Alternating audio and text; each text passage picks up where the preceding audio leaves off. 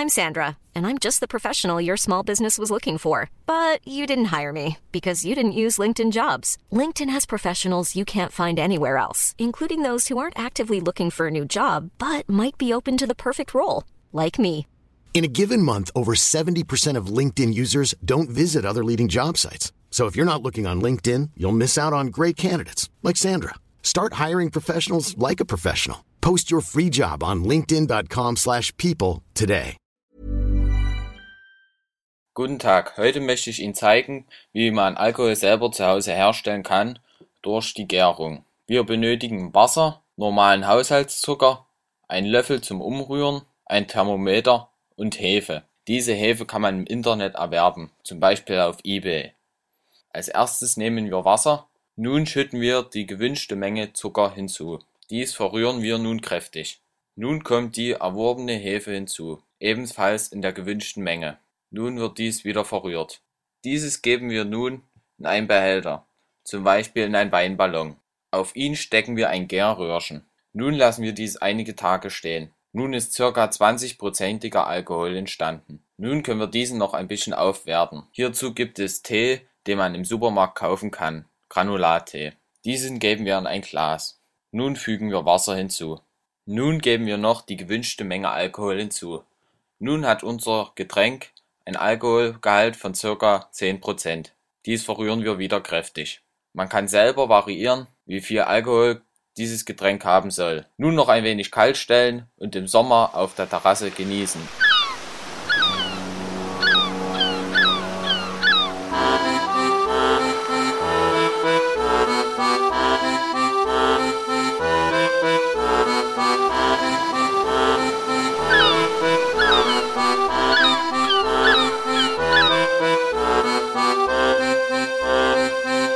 Moin, moin. Wir sind äh, Kau und Schluck, wir sind heute hier in Hamburg. Wir wurden eingeladen von dem lieben Dennis. Hallo. Hallo. Äh, in die Elbphilharmonie und wir stehen jetzt hier auf dem, wie heißt das, wo wir hier gerade stehen? Das ist jetzt die Plaza. Das Plaza. ist der, das Mittelstück zwischen äh, quasi dem, dem alten Teil des Gebäudes, dem Kai-Speicher und eben diesem futuristischen Aufbau, den man wahrscheinlich aus Funk und Fernsehen sonst kennt. Ja, es sieht sehr Black Mirror-mäßig hier aus, hier oben, finde ich. Wie in so eine, wirklich so richtig spacig. Auch so, wenn du durch diesen, äh, allein durch diesen Tunnel fährst, schon am Anfang. Ich gebe jetzt mal das Wort ein bisschen weiter an den äh, Daniel Stenger. Stenger ist Daniel, unseren Produzent normalerweise, weil der hat das Ganze eingefädelt. Ihr könnt ja mal kurz drüber quatschen, wie ihr euch kennengelernt habt. Und äh, du bist ja auch so ein bisschen Craft Beer affin und bei dir geht es auch viel um Craft Beer. Du bist der absolute Super-Experte. Du bist nämlich Craft Beer Sommelier. Genau, Biersommelier Biersommelier, offiziell. okay, äh, den den ja. Craft Beer Sommelier gibt's jetzt so noch nicht, aber ist natürlich je nachdem äh, ein ganz, ganz wichtiger Bestandteil, dass Ja. man eben auch nicht nur das klassische bayerische Pilz vielleicht äh, dem Biertrinker näher bringen kann, sondern eben auch ein Barrel-Aged Sourbier oder sowas. Ja, okay, dann gebe ich mal das Wort weiter an unseren äh, kleinen Craft Beer Freak. Ja, Freak ist natürlich überspitzt gesagt. Ähm, ich habe mich auch in den letzten ein, zwei Jahren erst mit Craft Beer überhaupt äh, auseinandergesetzt und ähm, ja, wie wir zueinander gekommen sind. Wir hatten ja in unserer einen Folge mit dem, ähm, dem Dirk aus der 30 Leute Bar, ging es ja um Alkohol, Cocktails im Großen und Ganzen und da haben die, äh, ihr da draußen, unsere, habt irgendwie mal geschrieben, so, mach doch mal was über Craft Beer, mach doch mal was ähm, in diese Richtung speziell, weil es wurde, viele geschrieben, haben, haben viele geschrieben, weil es bei dem Dirk nur so kurz angeschnitten wurde und äh, daraufhin hatten wir einen kleinen Aufruf gestartet und da hat sich der, der Dennis, Dennis Spahn hier, Chefsommelier äh, bei Stöttebecker, gemeldet als einer der ersten und ähm, wir sind morgen nochmal bei jemandem, bei jemand anderem, bei dem Max von Beyond Beer und auch, also zufälligerweise sich zwei Hamburger gerade gemeldet und haben wir gesagt, können wir das doch beides doch schon mal so mit einem Ding äh, abfrühstücken. Eine sehr schöne Kombo. Das, in Hamburg geht einiges, würde ich sagen. Ja. Ja, also nach äh, Berlin kann man, glaube ich, sagen, Deutschlands Craft Beer Stadt Nummer zwei, was das Thema angeht, auf jeden Fall. Also Berlin ist noch mal, hat nochmal die Nase vorn. Was das Berlin ist ja einfach, du hast es vorhin schon kurz angesprochen im Vorgespräch, in Hamburg hast du kurze Wege. Ja. In äh, Berlin muss ist einfach noch viel größer und die Menge an Locations, die es da gibt, ist einfach auch dann nochmal ein Vielfaches, einfach weil es so groß ist. Ja, ähm, ist es einfach da doch nochmal einfach viel Ja. größer, nochmal internationaler als Hamburg. Aber äh, wir sind hier eine gute Nummer zwei. Ja, man kann es auch, ähm, ich, äh, ist natürlich für euch jetzt, äh, die da jetzt zuhören, schwer zu erkennen, aber ich habe es auch gestern schon irgendwie, ähm, als wir noch eine geraucht haben, gesagt, da draußen, oder beziehungsweise wir schauen, schauen jetzt quasi direkt auf den Hafen und ähm, da drüben irgendwo, da bei den Häusern, da. Geile Erklärung. Auf jeden Fall, wir können, wir können, wir können dahin sehen, wo wir gestern Abend bei Salt and Silver ge gesessen haben und was wiederum eine ganz andere Welt auch ist, als es jetzt hier ist. Aber man kann diese, man- man kann es sehen, mehr oder weniger. Von, und in Berlin fährst halt mal 45 Minuten mit, mit der U-Bahn, um da irgendwo hinzukommen. Und das ist auch das, das Schöne ähm, an Hamburg, dass alles so kompakt ist. Aber das mit dem, mit dem Craft Beer, wie ist da die, der Unterschied zwischen Hamburg und Berlin jetzt? Also warum hat sich in Berlin gerade so ein Markt entwickelt? Also, ja, dadurch, dass es einfach wirklich von der, von der Einwohneranzahl natürlich noch größer ist, noch internationaler, du hast noch mehr Touristen, du hast noch mehr Einflüsse eben auch aus Ländern, die beim Thema Craft Beer einfach noch mal einen Tick weiter vorne sind. Äh, USA zum Beispiel, ähm, Großbritannien, äh, Skandinavien. Das heißt, da ist es einfach noch mal ein bisschen internationaler, ein bisschen größer noch. Aber äh, wir sind hier auch ordentlich dran. Und wenn ihr mit dem Max sprecht, äh, der wird euch da sicherlich auch noch mal ein paar Sachen zu sagen können, Ja. weil er ja auch hier, sowohl hier in der Stadt als eben auch in Berlin aktiv ist. Äh, da wird er euch wahrscheinlich noch mal ein bisschen mehr dazu sagen können, inwieweit die Märkte miteinander vergleichbar sind oder wie viel größer dann tatsächlich auch Berlin ist noch als Hamburg, was das angeht. Ja, meine Mod- Moderatoren auf. nee, nee, ist, Willst du noch was fragen? Äh, ist alles gut? nee, ist alles gut, alles Bestes. Daniel hat gerade voll den Aussetzer. Ja. also wir sind jetzt auf der Aussichtsplattform. Wir können das Ganze ja auch rein verlegen. Da ist ein bisschen wärmer. Du bist ich. ein Frosty, ich bin ne? total verfroren. Ich möchte gerne im Warmen sitzen. Ich habe den Hafen jetzt gesehen. Schiffe sind sehr schön. Okay, gut, wir können gerne äh, reinlatschen, wenn du willst. Bist du, bist du da mit der Chor, Dennis? Auf jeden Fall. Dann zeigen wir euch drin mal ein bisschen was. Wir sind hier insgesamt auf drei Etagen nämlich äh, vertreten, wo wir jetzt gerade sind. Das ist eben, wie gesagt, das Plaza-Level. Nach oben hin kommt dann jetzt direkt über uns sind die Wohnungen. Es gibt, ich glaube, 43 sind es knapp, 43 Wohnungen, die man kaufen konnte. Quadratmeterpreise ab 30.000 Euro. Also äh, wer noch was sucht da draußen, leider alles schon verkauft. Ähm, die Konzertsäle und auf der anderen Seite noch das Hotel. Das heißt, das ist alles das, was eben im oberen im Glasaufbau sich befindet. Und wir starten quasi hier auf Plaza-Level mit unserem Deck und Deli, mit unserem Stehcafé. Das heißt, für alle Konzertbesucher, die noch schnell irgendwie ein belegtes Brötchen, eine heiße Suppe, einen Glühwein oder eins der leckeren Störtebecker Biere haben möchten, die starten quasi hier. Und zwei Etagen drunter dann unser Taste Shop, den wir uns gleich sicherlich noch angucken werden und dann nochmal eine Etage tiefer unser Restaurant- und Barbereich. Also drei Etagen, wo man hier kulinarisch äh, sich verwöhnen lassen kann. Das ich würde sagen, fein. das schauen wir uns mal an. Also wir waren gerade nochmal äh, bei Gastronomie stehen geblieben. Meine Frage war jetzt, ähm, ob ihr hier auch Fine Dining anbietet, weil du mir gerade erklärt hast, dass äh, hier viele Gruppen durchgehen, in den Sälen mal äh, reinschauen können und so weiter und so fort ähm, und ihr auf drei Etagen quasi kulinarisch verwöhnt. Jetzt ist hier, du hast gerade Austern in den Mund genommen, das Wort, und äh, ist jetzt halt die Frage. Also ihr geht gar nicht so auf Fine Dining, sondern es ist halt äh, lecker, aber es gibt nichts jetzt für Etepetete, High-End, sondern und was mich halt voll wundert, weil dieses, dieses Gebäude ist halt mega krass und äh, ich würde sagen, hier haben Leute Geld, die hierher kommen und würden bestimmt auch Geld für so Fine Dining Experience ausgeben. Also es, es geht äh, von bis tatsächlich. Also ähm, bei uns wird man im Zweifelsfall sogar auch die Auster kriegen, aber es geht auch los mit, einem- mit einem Flammkuchen, einer Gulaschsuppe oder einer Brezel, ähm, weil eben das Publikum doch sehr gemischt ist. Also man muss sich mal vorstellen, die, die Touristen, die hier hinkommen, ähm, die rollen die Augen, wenn sie sehen, der, der Kaffee kostet 3,50 und ähm, das ist das Publikum, was du so zwei Drittel des Tages hast oder drei Viertel des Tages und dann abends kommen die Konzertgäste, die, wie du schon richtig sagst, dann natürlich auch äh, entsprechend gern ein bisschen, ein bisschen Geld, die haben 200 Euro für die Konzertkarten Ja. bezahlt, die geben nehmen natürlich auch ein bisschen Geld in die Hand. Das heißt, du musst da einen sehr feinen Spagat äh, tatsächlich finden.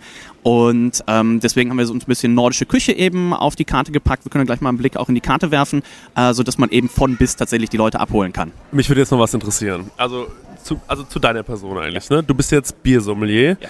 Was hast du vorher gemacht? Wie wird man sowas? Wann hast du dich dazu entschieden, sowas zu machen? So einen spezifischen Weg zu gehen? Hast du kurz Zeit? Ja klar, mich interessiert es wirklich. Also du kannst gerne äh, ausführlich antworten. Machen Oder machen wir so, mach was Das unten? Okay, cool. zur, zur, zur Elfi, also es, ich denke mal, das ist auch so angelegt, dass, ähm, dass vielleicht auch die, dass die Elfi einfach allen Leuten zugänglich ist. Genau, also war der Stadt Hamburg eben auch ganz, ganz wichtig. Wir hatten in den ersten Wochen immer Leute, die reinkamen, so von meinen Steuergelder, Steuergeldern bezahlt und so weiter. Also das ist in Hamburg schon sehr, also ich will gar nicht wissen, wie das ist, wenn in äh, Berlin mal der Flughafen aufmacht. Da wollen wahrscheinlich alle umsonst fliegen, weil sie sagen, ah, wir haben das alles bezahlt. Also der Hamburger an sich geht schon mal davon aus, dass das Ding ihm eher hier gehört, weil er es ja von seinen Steuern bezahlt hat. Und deswegen war es der Stadt eben auch so wichtig zu sagen, ähm, hier soll wirklich jeder reinkommen. Das heißt, diese bis hier, wo wir jetzt gerade sind, bis zur Aussichtsplattform, kann jeder rein, kostet auch nichts. Ähm, man muss sich zwar unten ein Ticket ziehen, das ist aber äh, kostenlos. Dass wenn dann gerade Konzertanschwünge sind oder sowas, kann es sein, dass man mal gerade unten kein Ticket kriegt, dass Ja, man dann einfach ja. warten muss. Ja, und am Wochenende ähm, steht man auch mal drei Stunden an. Ähm, aber alles kostenlos. Es gibt halt die Möglichkeit, wenn man jetzt sagt, Mensch, ähm, meine Verwandten aus Amerika kommen und ich muss aber Samstag um 15 Uhr in die Elfi mit denen ähm, und man möchte nicht drei Stunden anstehen, dann kann man sich die Karten vorab online reservieren. Kostet dann zwei Euro pro Ticket Reservierungsgebühr. Also auch das ist jetzt kein, keine Welt, aber das war eben auch der Stadt Hamburg ganz, ganz wichtig, dass hier wirklich jeder reinkommen kann, ob arm, ob reich und damit auch nochmal die Brücke zum gastronomischen äh, Konzept, dass man eben jetzt hier nicht nur den Weißwein äh, oder was auch immer trinken kann, Ja, sondern dass man ja. hier auch der Hamburger sich hinsetzen kann bei seinem Bierchen und äh, was weiß ich, die Mopo lesen kann. Ja. Äh, das war eben auch ganz wichtig dabei. Was habt ihr für einen Traffic hier an Spitzentagen? Was kommen hier für Leute durch, so an Anzahl? Also an Spitzentagen äh, haben wir bis zu 20.000 Leute, die halt äh, das Gebäude äh, besuchen. Also das ist schon ganz stattlich. Das ist Jetzt Spitze dann. Ganz genau, das ist in der Spitze. Jetzt am kommenden Sonntag zum Beispiel ist der große Saal, da gehen knapp 2000 Leute rein, ist allein viermal belegt. Das heißt, es kommen 2000 rein, schauen sich das Konzert an, gehen wieder raus, die nächsten 2000 kommen. Und äh, da sind noch eben noch nicht die Touristen bei, die eben auch natürlich gerade am Wochenende hier sind und auch sagen, Mensch, äh, Elfi steht natürlich bei jedem da irgendwie Ja, auf dem Programmpunkt. Ja, ja. Wie war es bei den G20-Gipfeln hier? Äh, sehr ruhig, weil wir Ja. haben tatsächlich, ges tatsächlich geschlossen. Also ähm, Ja, hat ja dementsprechend- geschlossene Gesellschaft auch, ne? Ganz genau, ganz genau. Äh, das heißt, ihr seid ja auch mit der U-Bahn gekommen, denke ich von aus? Äh, jetzt, nee, wir haben jetzt hier unten geparkt. Ach so, okay, also, noch besser. Wir machen danach gleich weiter. Also deswegen, Genau, also ja. hinten vom Baumwall, wo die U-Bahn-Station ist, ab da war alles gesperrt, also ganz großräumig. Ja. Wochen vorher waren hier schon Taucher unterwegs, also das war das sicherste Gebäude der Welt äh, in dieser Ja, Woche. ja. Und ähm, ja, aber für einen normalen Besucherverkehr natürlich in der Zeit geschlossen. Das heißt, da hatten wir dann auch im Sommer die Möglichkeit, unsere Weihnachtsfeier nachzuholen. Also Ja. äh, von mir aus kann der G20 fast immer kommen. Ja. Ich musste zweimal bei mir vor der Haustür einen Brand löschen, aber ansonsten, ansonsten war es war's cool. Ja, wir hatten es gestern mit den Jungs von Salt Zwiebel drüber und dann gemeint, bei denen da unten ging es halt richtig rund auch, ne? Also da kam schon der, der Wasserwerfer bis nach oben halt und da waren die halt gerade noch in der Umbauphase und alles und haben das Ding halt Okay, ja. hochgezogen, ja. Und äh, deswegen ähm, wollte ich mal fragen, wie es dann hier so war, aber hier war es dann wahrscheinlich sehr ruhig. Also genau, hier war es hier war wahrscheinlich der sicherste Platz äh, Hamburgs äh, zusammen mit dem, mit dem Messezentrum. Also das war auch, Elfi war großräumig abgesperrt, ja. Hast du an dem Tag gearbeitet? Äh, nein, also wir hatten alle die, die Tage frei, weil eben auch ähm, hier quasi ja nichts los war. Also die haben Ja. oben, die waren, das war glaube ich auf dem Freitag, war oben hier ein Konzert für die Staatsgäste Ja, ja. und ähm, die haben dann noch ein Catering. Ich weiß gar nicht, ob wir das Catering gemacht haben, aber das fand dann auch im oberen Gebäudeteil statt. Es Ja. war erst noch im Gespräch, dass wir die die Begleitungen, die Damen äh, bei uns verkosten sollen. Aber das Problem war da dann ein bisschen, dass dann, wenn alle Angehörigen da gewesen wären, jeweils nochmal mit Dolmetscher, das hätte dann auch unsere Location gesprengt vom, vom Platzangebot her. Also äh, dementsprechend haben wir es genutzt, haben ein bisschen mal äh, freie Tage gemacht und äh, Ja. haben das also jetzt nicht hier vor Ort begleitet. Ja. Wäre natürlich interessant gewesen, wenn ihr das Catering gemacht hättet. Also so, ähm, auch so was hinter jetzt bei so einem Staatsbesuch nochmal irgendwie dahinter steckt, ne? Also Also, ich sage jetzt einfach mal, ob ob's Essen getestet wird auch vorher, ob auch wirklich keiner irgendeinen Scheiß macht. Ja, ja. Weißt du, was ich meine? Ja, Also, also, ähm, kann ich mir durchaus vorstellen. Wir haben natürlich hier, also letztens, der letzte, die letzte große Sache war, glaube ich, der Echo Classic, der hier dann war Mhm. mit äh, Thomas Gottschalk und wer alles hier war. Also ähm, die, die ist natürlich an sich ein Event-Location mittlerweile. Ja. Hier die äh, Mein Schiff 6 oder was auch immer es war, wurde Ja. hier exklusiv getauft. Da hatte TUI dann hier oben die Plaza tatsächlich gemietet, Ja. äh, Gäste eingeladen. Das Schiff hat hier vor der, vor der Elfi gehalten, äh, wurde dann da getauft und sowas. Also ganz verrückte Sachen finden hier statt. ja. Ja, dann ziehen wir nochmal weiter in die nächste Location, würde ich sagen, ne? Abgefahrene Biergläser habt ihr hier. Ja, das sind unsere Segelgläser. Ähm, in groß sieht man es noch ein bisschen besser. Das heißt, wenn wir gleich die, die großen Gläser auspacken, dann sieht man, dass die, diese, die Gäste sagen immer die schiefen Gläser, dass diese Form eben an ein Segel erinnert. Das ist jetzt unsere 03er Variante. Und das, was ihr im Glas habt, das ist unser Kellerbier.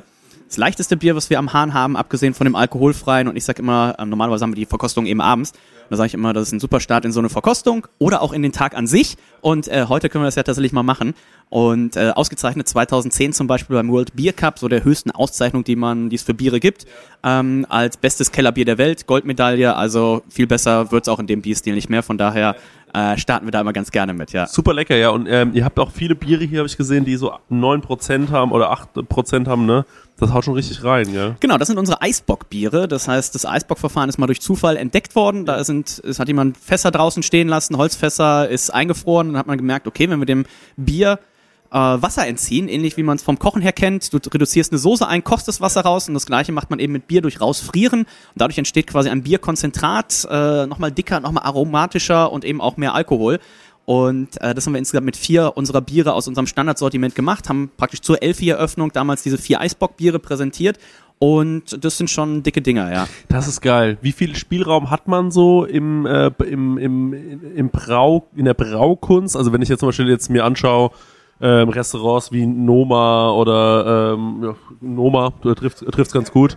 Ja, es reicht ja schon, ähm, was die alles, also äh, die können so, die haben so, die haben keine Grenzen eigentlich mehr. Also wie ist das in der in der Braukunst?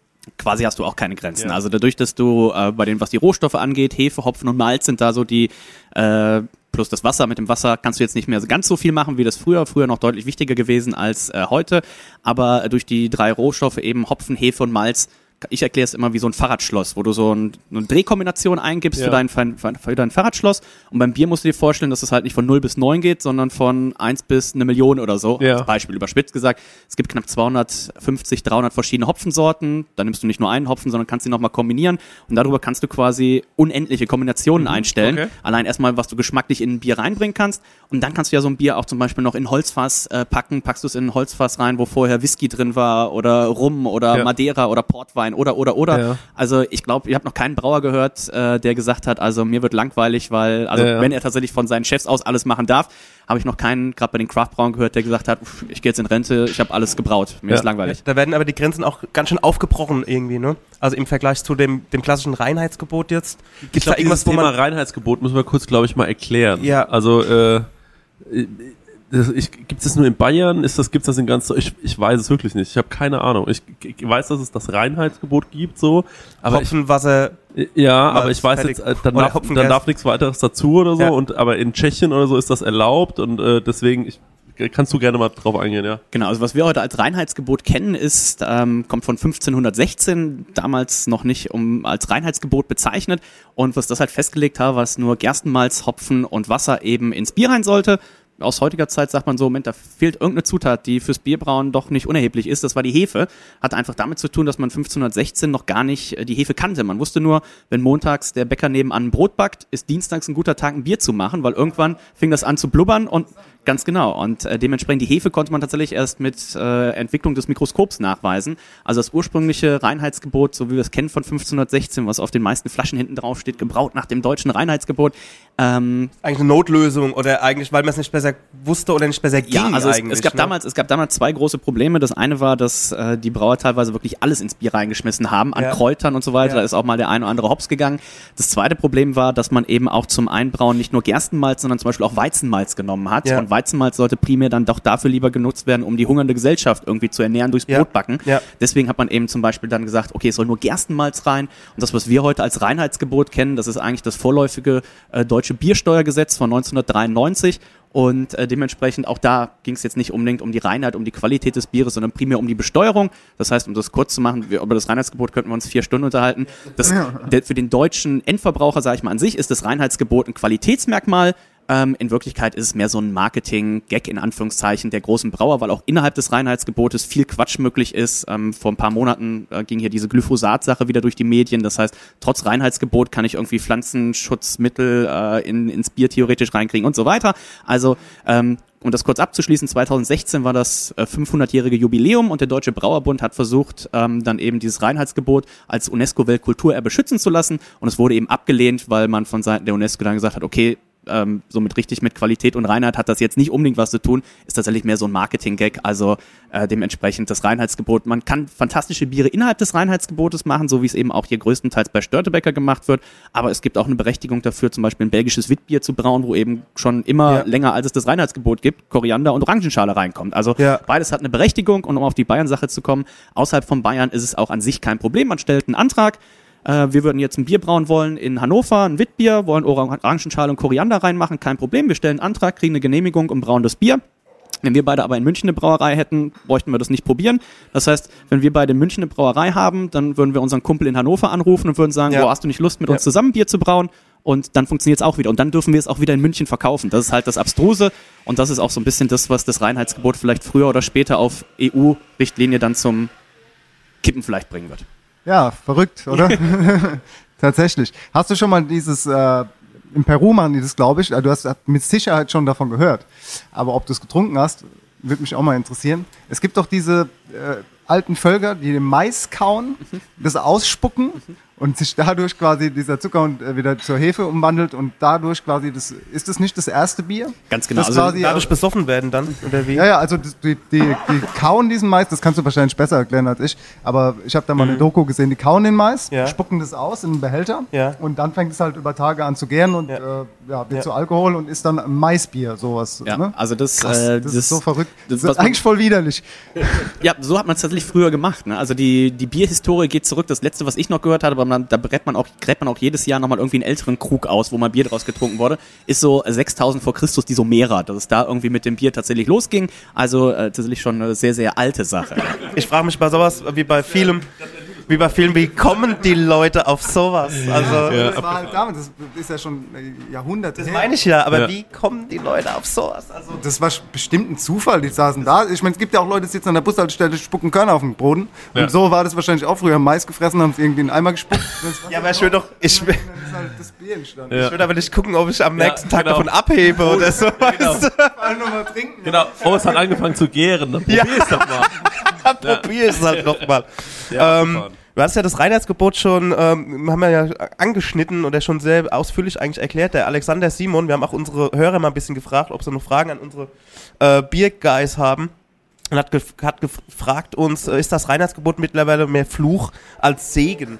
Ähm, ich würde, also ich, das Reinheitsgebot, ich bin kein, kein Gegner des Reinheitsgebotes, ich bin halt dafür, dass man äh, diese, diese Ausnahmen auch großflächig dann zulässt, dass man eben sagt, wenn jetzt jemand Bier X brauen möchte, solange es auf die Flasche draufschreibt und für den Endkunden klar zu sehen ist, da ist jetzt Koriander, äh, Orangenschale und ausgespuckter Mais drin, dann kann ich ja überlegen, möchte ich das trinken, möchte ich das kaufen Ja, oder voll. möchte ich das nicht. Ähm, da sehe ich eher das Problem. Gibt es eigentlich kein Für und oder Wider? Es gibt's eigentlich. Also, genau, also wie in der jetzigen Form äh, muss man, müsste man es tatsächlich ein bisschen anpassen. Da ist man wohl auch in äh, Gesprächen, ähm, dass das tatsächlich irgendwie passieren soll. Das äh, bin ich mal sehr gespannt. Aber es, man kann innerhalb des, also es ist ja nicht so, dass man das Reinheitsgebot verteufeln muss, man kann auch innerhalb des Reinheitsgebots ganz Ja. viele fantastische Biere brauen. Ähm, es ist ähm, zum Beispiel, wenn wir gleich mal unser Atlantic Ale zum Beispiel probieren werden, ähm, hast du so ein Citrus-Grapefruit-Aroma. Das Ja. kann ich natürlich machen, entweder über spezielle Hopfensorten oder ich kann es machen, indem ich Zitrone und Grapefruit reintue. Beides hat so seine, seine Vor- und Nachteile und hat seinen Reiz. Ähm, deswegen, das Reinheitsgebot ist, glaube ich, ein Gut, ein Kulturgut, was man schon in gewissen Arten äh, schützen sollte, aber was, glaube ich, einfach eine Überarbeitung braucht, so Reinheitsgebot 2.0. Ähm, dass man da sich nicht noch auf Sachen von 1516 verlässt, wo man es einfach nicht besser wusste. Ich glaube aber, dass äh, ich habe auch was im Fernsehen gesehen, Dokumentation über ähm, über den, den größten Bierhersteller und seine fünf äh, Exportschlager, also Export im Sinne von seine Verkaufsschlager. Und auch was das, was das Reinheitsgebot angeht, da gibt's auch, ist auch ein dehnbarer Begriff. Also du kannst immer noch ähm, ein, ein dunkles Bier, das braucht ja ein bisschen Zeit, damit es auch dunkel wird, aber das kann man natürlich auch mit Farbstoff, kann man das noch beschleunigen, den Vorgang, optisch jedenfalls. Und es ist trotzdem immer noch unter dem, dem, dem Mantel des Reinheitsgebots möglich. Hat er ja vorhin gesagt, so im Prinzip mit Ja. diesem äh, pflanzlichen äh, Ja. Zeug, was da noch reinkommt. Ja, äh, echt heftig. Ja.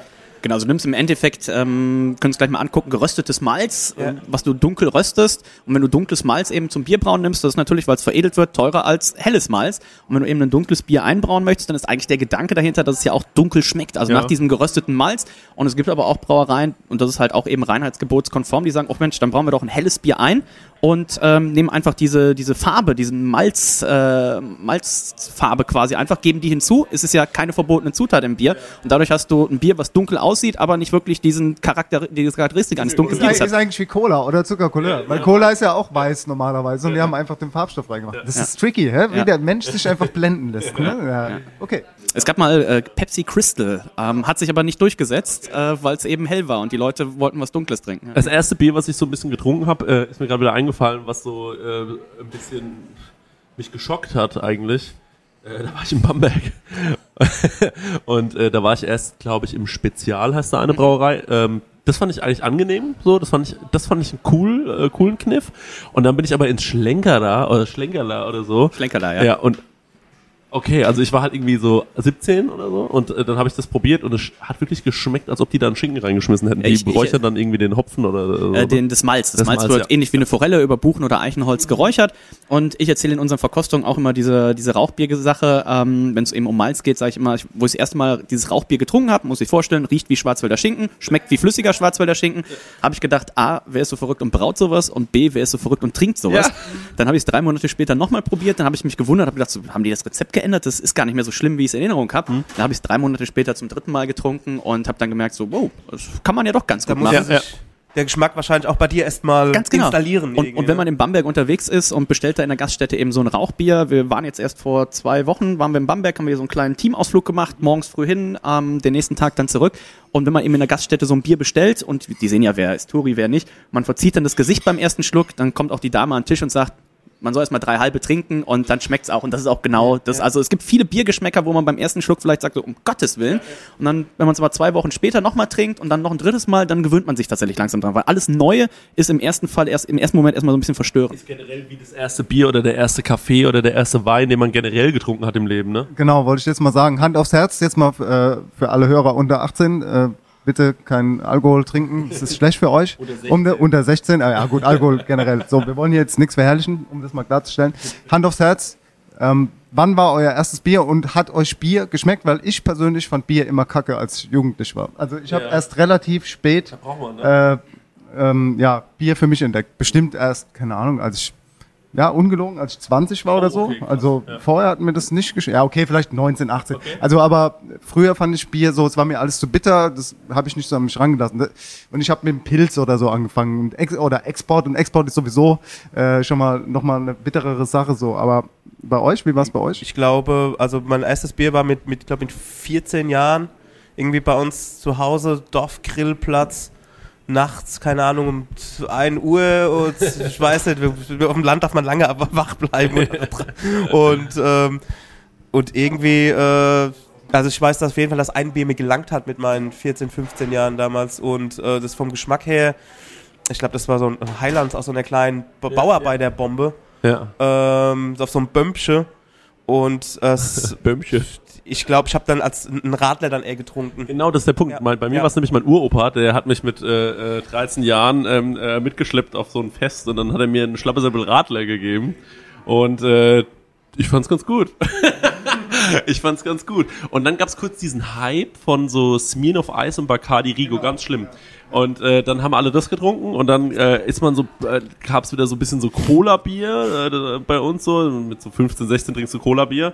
Und das ist was, was ich heute zum Beispiel überhaupt nicht mehr trinken könnte. Also Cola-Bier, das, das finde ich wirklich absurd. Äh, ja, dann können wir das tatsächlich aufgreifen, wie ich hier zu der ganzen Sache gekommen bin, denn ich habe äh, bis 2012 gar kein Bier getrunken. Also da war ich knapp 30. 2012? bis 2012 Ja, äh, ja. gar kein Bier getrunken.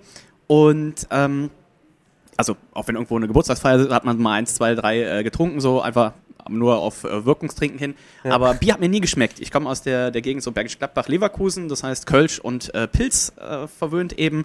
Und äh, 2012 haben wir dann, kam ein Kumpel von mir auf die Idee, hat gesagt, Mensch, äh, lass doch mal einen Podcast machen, wo wir einfach uns in Anführungszeichen betrinken, wo wir so ein bisschen uns Bier durchprobieren. Und ich habe gesagt, ja, pass auf, äh, wir setzen uns zu fünf zusammen, jeder schickt sein vermeintliches Lieblingsbier ins Ja. Rennen und äh, halt die ganz klassischen äh, Biere, die man so aus dem Supermarkt kennt. Und haben wir angefangen und auch da hat es mir immer noch nicht geschmeckt, aber war halt lustig, weil wir uns, jeder hat noch eine Flasche Schnaps getrunken, um Gottes Willen. ähm, Ja, ja, das wurde ja später dann aufgegriffen dann, ne? Der Hu- Hugo Egon Balle oder so hat das dann irgendwie mal versucht zu etablieren und äh, Ja. ja, also so mit Saufen und Talkshow quasi, ja. Ja. Ja, aber gut, schon mal Ja. guter Einstieg, ja. Also das war, war der Start damals zu unserem äh, Männerabend-Podcast und das war aber auch gleichzeitig das, wo wir Blut geleckt haben, wo wir dann äh, Leute eingeladen haben, die sich auch mit Bier beschafft, äh, befasst, befasst haben.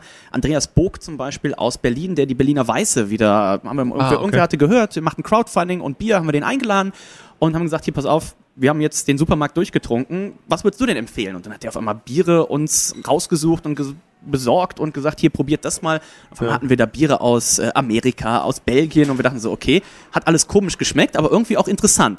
Und ähm, dann haben zwei Kumpels, eben die zwei Kumpels von mir aus ähm, Dortmund, haben dann ein äh, Atlantic Ale, ein Störtebecker Bier. Ja. Kein Mensch von uns kannte Störtebecker, kein Mensch von uns kannte Atlantic Ale, keiner von uns kannte Pale Ale als Bierstil, keiner kannte Aromahopfen oder irgendwas.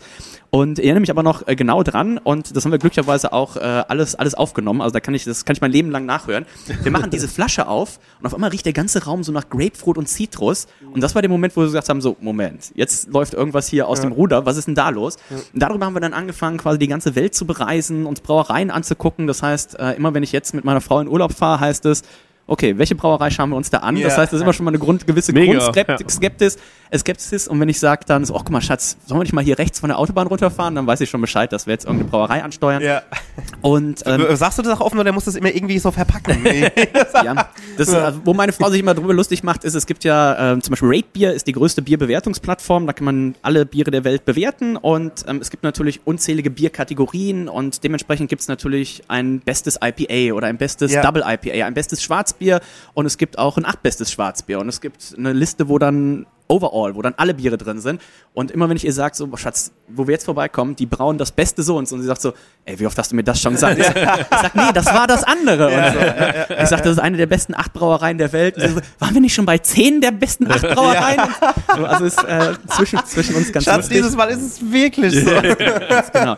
Und ähm, 2015 haben wir dann eben zusammen diesen Biersommelier gemacht, diesen Biersommelier-Kurs mit den zwei Kumpels aus Dortmund eben zusammen. Und damals für uns noch komplett als Hobby. Also äh, der eine ähm, hat so ein bisschen äh, PR, Online-Marketing gemacht, der andere Apotheker und ich war zu der ma- damaligen Zeit dann noch selbstständig als Finanzberater. Und wir haben halt gesagt, so komm, nehmen wir uns mal zwei Wochen Urlaub, zahlen die 3000 Euro für den Kurs plus Anreise, Essen und Hotel. Also so vier, viereinhalbtausend ist man dabei. So einfach mal so äh, für zwei Wochen Urlaub ist das schon ganz stattlich. Haben diesen Bier-Sommelier-Kurs gemacht. Ich beschreibe ihn immer, ohne da zu sehr ins Detail zu gehen, so ein bisschen aus eine Mischung aus Abitur und Klassenfahrt, weil wirklich in den zwei Wochen natürlich viel Bier getrunken wird. Man muss viele Bierstile kennenlernen, aber eben auch natürlich viel Spaß dabei ist, aber auch viele Prüfungen dann, ähm, die einfach abgelegt werden müssen. Sechs, sieben Prüfungen in diesen zwei Wochen haben wir dann gemacht. Ja, und dann, ähm, wie gesagt, ging es bei den beiden so langsam los. Bieragentur Dortmund nennt sich das, was die machen. Haben dann angefangen, zum Beispiel Rewe und Edeka-Märkte zu beraten, was das Sortiment angeht, Verkostungen, Braukurse. Und ich habe mir das mal so ein bisschen angeguckt, habe auch mal so dann und wann Verkostungen gemacht. Und dann, wir hatten so eine Facebook-Gruppe, Biersommeliere äh, NRW. Und da hat dann ein Kollege reingepostet, hier, äh, Störtebecker sucht für die Elbphilharmonie einen Biersommelier. Und da habe ich gesagt, so, wow, cool, ähm, du hast eh schon super viele Freunde in Hamburg. Die Elbphilharmonie hört sich auch ganz cool an. Und du bist ja erst durch Störtebecker, durch dieses Atlantic Ale überhaupt zum Biertrinker geworden. Ich einfach meine Bewerbung hingeschickt, so aus Spaß, aus der Freude, weil wir wohnten in Leverkusen, meine Frau hat in Bonn gearbeitet, war da auch, äh, die Familie kommt daher sehr stark verankert. Ich denke, schick mal eine Bewerbung hin, im schlimmsten Fall kommt halt nichts, war halt ein netter Gag. Ähm, relativ schnell eingeladen worden nach Hamburg. Ich so, okay, meiner Frau gesagt, wir sind zu einer Verkostung hier. Ähm, ich, mu- ich mache eine Verkostung, du gehst ein bisschen shoppen und dann treffen wir uns wieder. Und dann hier mit den Jungs und Mädels von Störtebecker getroffen. Und ähm, das war ein relativ kurzes Gespräch, weil die natürlich schon gesehen haben, dass wir eben über diesen Männerabend-Podcast äh, die ganze Welt bereist haben, das Thema Bier halt ähm, gut verkauft haben Ja. in allen Ja. möglichen Audio- und Videoformen. Und dementsprechend dauerte das Vorstellungsgespräch, glaube ich, acht Minuten mit der abschließenden Frage, ja, Herr Spahn, was müssen wir denn machen, damit Sie bei uns eben anfangen als Head Beer Sommelier? Wow. Und ähm, Ja, ja. dann habe ich gesagt, so, pff, in erster Linie müsste ich mal mit meiner Frau reden. die weiß davon nämlich noch nicht. Und ähm, ja, dann sind wir nach Hause gefahren und den nächsten Tag, ich weiß gar nicht, was meine Frau in dem Moment dachte, wir saßen so am Wohnzimmertisch und ich sag so, Schatz, ich muss Habt mit ihr dir da reden. schon hier in der Gegend gewohnt? Nee. Nein, in Leverkusen. In Leverkusen. Da wart ihr noch in Leverkusen. Schatz, ich okay. muss mit dir reden. Mit sie nach Hamburg, ich werde Biersommelier. Ja, und, und, und ich, und ich glaube, das ist halt so, ich weiß nicht, wie oft ihr das zu eurer Frau, Freundin sagt, so, äh, Schatz, lass uns mal hier an den Wohnzimmertisch setzen, wir müssen reden. Ja, die hat ja. wahrscheinlich gedacht, um Gottes Willen. Ja, Äh, ja, ja, ja. äh, und ihr das so erklärt und sie guckt mich so an und war natürlich erstmal so, weil sie super auch mit ihren Kollegen in Hamburg und so, äh, in, ähm, in Bonn in ihrer Filiale klar kam und so, meinte so, ja, vor, um Gottes Willen, jetzt sollen wir nach Hamburg ziehen. Ich sag, ja, hier gibt's doch den, den Nico und den Padde und den und den und den. Und sagt sie, ja, hm, okay. Äh, Das super coole war dann, ähm, unsere beste Freundin hat über uns gewohnt und als Ja. ich der das erzählt habe, ist für die natürlich auch eine Welt zusammengebrochen und ich sag, pass auf, wir gucken jetzt einfach, ob du nicht auch, also meine Frau konnte innerhalb der, äh, der Firma wechseln, ich sag, wir fragen einfach mal, ob du auch wechseln Ja. kannst. Ja. Ja. und das war halt das Allercoolste, dass sie dann auch noch mitgekommen Ach, ist. Quatsch, okay. Das heißt, wir sind dann quasi zu dritt von Leverkusen nach Hamburg umgezogen. Super. Die beiden Mädels haben sogar noch arbeitstechnisch dann vor mir angefangen. Also zwischen diesem Vorstellungsgespräch und deren ersten Arbeitstag hier lang, glaube ich, vier Wochen. Also es ging alles mega schnell. Ja, ja, ähm, und ja. dann war ich auf einmal äh, Head Biersommelier in der Elbphilharmonie. Ja. Und was hast du vorher gemacht? Also, Äh, Ich war selbstständig als äh, Finanzberater. ja, also aus einer ganz anderen Richtung. Genau, also, äh, sonst, sonst musste ich immer ähm, praktisch äh, privat trinken. Ja, Und jetzt jetzt- noch ein paar Fragen. Ja, ja, das ist so. Also aus einer, du bist, kommst quasi aus einem, aus einer, aus einer Branche, die ja auf, ähm, auf, auf Zahlen, Daten, Fakten, wo man vielleicht auch mal was, ähm, wo man auch nur auch Vermutungen anstellen kann, in einen ganz anderen Bereich, wo es um Geschmack geht und ähm, wo auch die Grenzen sehr fließend sind. Also wo es Im wahrsten Sinne um Wortes. Eindrücke geht. Ja, genau. Und die Grenzen sind tatsächlich fließend. Jetzt habe ich es auch begriffen.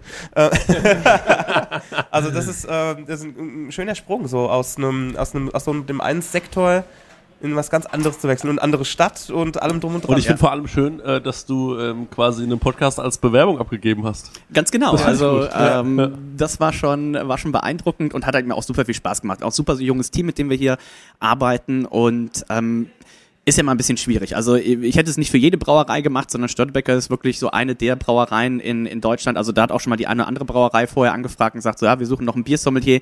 Aber ähm, Störtebecker ist eben so eine der, der ganz wenigen Brauereien in Deutschland, wo man dann wirklich sagt, ähm, das ist cool, die haben ein cooles Portfolio, weil es ja in dem Sinne jetzt keine super krasse Craft-Bier-Brauerei ist. Ne? Ja. Also das, was die, was in Stralsund wirklich gebraut wird, das sind fantastische Biere, aber äh, die machen jetzt eben auch kein ähm, Omnipollo-Bier oder kein, ähm, also jetzt die ganz abgefahrenen Sachen. Ne? Wir schmeißen keine Hähnchenschenkel ins Bier rein oder oder oder oder. Hätte ich jetzt auch mal Lust drauf. Vielleicht, vielleicht kommt's schmecken. noch, vielleicht kommt's noch, aber ähm, das ist einfach, das war so eine Marke, wo ich gesagt habe, äh, ja, das ist cool, das macht Sinn. Und dann hier einfach an dem Standort auch zu wissen, dass hier, also hier muss man sich nie Sorgen machen, dass keine Leute kommen. Aber Ja. das ist wahrscheinlich an wenigen Standorten in Deutschland so, wo man immer denken muss, wow, wie kriege ich die Leute hier rein? Wir müssen nur morgens die Tür aufmachen und dann kommen die Leute. Ähm, von daher und dann hier wirklich die Chance zu nutzen mit dem äh, Portfolio, auch was uns an Bieren zur Verfügung steht, der Kreativität, die unsere Brauer und das Marketing eben in Stralsund dann vorgibt und das dann quasi hier äh, ja wie so ein muss man sich vorstellen, wie so ein Obststand auf dem, auf dem Wochenmarkt und du bist der, der kostenloses Obst rausgibt, mehr oder Ja, weniger. Ne? Also ja, ich muss, ja. wir müssen uns nicht Sorgen machen, dass die Leute nicht kommen, sondern wir haben die Leute hier sitzen und dann, die kommen hier rein und denken so, wow, Holzen und Astra, das sind schon krasse Sachen und äh, dann setzt du die hier hin und sagst so, okay, wir haben 14 Biere vom Hahn, womit fangen wir jetzt an? Und dann so, äh, äh, äh, äh. Und dann trinken die das erste, wie wir gerade hier schon gehört haben, so, oh, das ist ja super süffig. Und dann trinken sie das andere und das, oh, so malzig süß, auch cool. Und dann kommt das nächste, oh, das ist so hopfig fruchtig. Und Ja. äh, Und dann sitzen sie im Saal und krölen rum, wenn das Konzert ist. Ole, ole. ja, die Violinist, der großen Orgelnacht. wie die arme, ja, Genau. die arme Violinistin gerade ihr Solo spielt und lauter. ähm, ja, wir sitzen ja hier gerade im, im Taproom, in dem Raum, in dem die Hähne sind, ähm, weil du gerade gesagt hast, äh, dass du ähm, ja, dass ihr einfach nur den Laden aufsperren musst und und die Leute hier reinkommen und die hier verköstigt werden und auch Bierproben machen können. Ähm, würde das dann so bei so einer Bierprobe dann bei euch ablaufen? Wie kann man sich das vorstellen? Genau, wir haben alles äh, von bis. Wir haben ähm, insgesamt 21 Leitungen auf jeder Etage verlegt. Das heißt, wir könnten bis zu 63 verschiedene Fassbiere parallel zapfen. Wo wir vorhin sagten, Hamburg ist die Nummer zwei hinter Berlin, was den Gesamtmarkt angeht. Äh, auch da sind wir hinter einer Brauerei, die in Berlin braut, hinter der Stone Brauerei, ursprünglich aus oder die kommen gebürtig aus äh, Kalifornien, haben eine Brauerei in Berlin gebraut. Die haben da, wenn man Innen- und Außenbereich zusammennimmt, knapp 95 Zapfleitungen. Also da sind wir eine gute Nummer zwei mit diesen bis zu 63 Bieren, die wir eben zapfen können. Das heißt, wenn man jetzt hier reinkommt, ähm, gibt ja ganz unterschiedliche Sachen. Leute, die einfach nur zum Konzert reinkommen. Ähm, auch hier, wo wir jetzt gerade sitzen, hinten an dem Tisch, kann ich, wenn wir nachher noch Zeit haben, eine schöne Geschichte zu erzählen. Ähm, zwei, zwei Jungs, der eine aus München, der andere hier aus Hamburg, die wollten eigentlich nur mal auf die Aussichtsplattform, saßen dann sechs Stunden hier, haben jeweils acht von diesen Verkostungssets getrunken und hatten wahrscheinlich den Abend ihres Lebens, äh, je nachdem, was sie da noch dran erinnern. ähm, das heißt, man kann spontan reinkommen, kann einfach nur ein Bier trinken oder man kann sagen, hier diese Verkostungssets, sechs Biere A01, probiert sich einfach mal durch. Und gerade das war eben ganz wichtig, weil sonst ganz viele Leute eben reinkommen und sehen 14 Biere, kenne ich nicht, kenne ich nicht, oh, die haben einen Pilz, ich nehme einen Pilz. Das heißt, hier können Leute auch einfach nur reinkommen, auch wenn sie kein Konzert besuchen. Ja? Ganz genau, Okay. ganz genau. Also ähm, man muss keine Konzertkarten haben, man kann sich einfach so unten ein Ticket ziehen, das kostet nichts, einfach hinkommen. Am Wochenende kann es schon mal ein bisschen mit Wartezeit verbunden sein, ansonsten einfach reinkommen und wenn man dann die Kombination mit unserem Restaurant unten nutzt, zum Beispiel da einen Platz reserviert und sagt, ich möchte da noch was essen, dann kriegt man so so dieses Plaza-Ticket automatisch mit zugeschickt. Also da muss man sich um gar nichts kümmern, muss sich auch nicht anstellen, man kriegt mit der Reservierungsbestätigung das Plaza-Ticket, kommt hier hin und äh, kann Spaß haben. Ähm, darüber hinaus, für diese Spontanverkostung gibt es natürlich auch Verkostungen, wo man sich anmeldet, die dann ähm, meine Kollegen oder ich dann äh, durchführen, auch in unterschiedlichen Ausstattungen. Das geht von 30 Minuten mit, man probiert mal eben so ein bisschen sich durch äh, Biere durch, bis hin zu unserem Bier-Sommelier-Abend, ähm, Sechsgang-Menü mit sechs begleitenden Störtebecker-Bieren. Oh, okay. Und äh, als sogenannte Zwiebis, das sind die Zwischenbiere, gibt es dann zwischen den Speisen immer noch mal Biere von internationalen Brauereien. Das heißt, wir haben da eben auch die Möglichkeit, und das war mir eben natürlich auch als Biersommelier, ich bin ja quasi, ich bringe die, trage die äh, frohe Kunde des Bieres in die Welt, ähm, dass wir eben hier nicht nur Störtebecker Biere in Anführungszeichen anbieten können, sondern eben auch bei diesem Biersommelier-Abend auch sagen können, oh Mensch, Riegele, äh, Amaris 50, die brauen fantastisches Pilz und äh, Bullship mit dem Mr. Bean, fantastisches New England IPA und dann haben wir hier ein Sauerbier, äh, Alemania, Gose aus der Dose oder was auch immer. Also, dass wir da eben auch die Möglichkeit haben, Bierstile zu präsentieren, die so Störtebecker jetzt noch nicht im Portfolio hat. Wir haben natürlich ganz viel auch internationale Gäste. Also, wenn wir jetzt später im Monat haben wir eine Veranstaltung, da hat die ähm, Organisatorin mir jetzt schon geschrieben, aber wir haben aber Leute aus, was weiß ich, Tschechien und Großbritannien und dem und dem vorbei. Gucken Sie doch, dass Sie dann für die Zwischenbiere eben Biere aus diesen Ländern haben. Und da gucken wir eben auch, dass wir die äh, unter anderem beim, beim Max vom Brausturm eben dann auch immer möglichst tagesaktuell einkaufen, um eben auch wirklich dann, was weiß ich, ist gerade Hopfenernte, dann gibt es ein Grünhopfenbier, ist gerade Senatsbock-Anstich hier in Hamburg auch immer ein großes Thema, dann gibt es den Senatsbock. Also so, dass man auch äh, da auf jeden Fall immer gut abgedeckt ist und es quasi nie das gleiche gibt wie Ja. beim Mal davor. Das finde ich aber auch gut, dass ihr dann euch auch der dann eigentlich der Konkurrenz auch öffnet. Also im, also oder halt, dass ihr Den da, Mitbewerbern. den Mitbewerbern, der Mitbewerbern auch öffnet. Also dass ihr, ähm, dass es dir jetzt als Sommelier auch um das, das Bier an sich geht, an den, den Geschmack und auch die Vielfalt. Und jetzt, ähm, du bist natürlich auch in gewisser Weise ein Markenbotschafter, aber dir geht es auch als Sommelier ums Bier an sich. Ganz genau. Also ähm, wir haben ja auch Biere von bis. Also unser, unser Kellerbier, sag ich mal, das kann jeder trinken. Selbst wer kein Bier war, ich hatte gestern eine Verkostung hier, da waren zwei Frauen bei, die sagten, also eigentlich sind wir gar keine Biertrinkerinnen. Und die starteten mit dem Kellerbier und meinte so, oh, das kannst du mal trinken, das ist nicht so herb wie ein Pilz. Also äh, du hast alles von Easy Drinking bis, wir haben aber auch holzfass gelagerte Eisbockbiere im Sortiment, äh, wo du dann als, äh, sag ich mal, Neuling, da hätten die beiden Frauen wahrscheinlich gesagt, entweder A, super geil oder vielleicht auch, oh, puh, Schatz, das, trag mich heim. Ganz genau. ähm, das heißt, das ist auch das Schöne, dass du halt innerhalb der Marke ähm, anfangen kannst als Biertrinker und aber auch für die Biergeeks dann tatsächlich auch Sachen gleichzeitig dabei hast. Und das ist das dann, was auch das Portfolio einfach so einzigartig macht, dass du eigentlich einfach nur einen Pilzen, Weizen und ein Schwarzbier hast und uh, dann wird's langweilig, sondern dass du wirklich von bis äh, alles erleben kannst. Und es ist äh, super ungezwungen hier. Also ich habe jetzt nicht das Gefühl, man denkt ja so, okay, Elfi, so, das ist ein bisschen, äh, ja, weil hier ist alles am Publikum vertreten, ne? Das ist ganz witzig. Also das mag ich irgendwie es so. hat- ja. Ja. ja, ja, es sollte auch dem, dem Volk quasi äh, come as you are quasi. ja. Ja.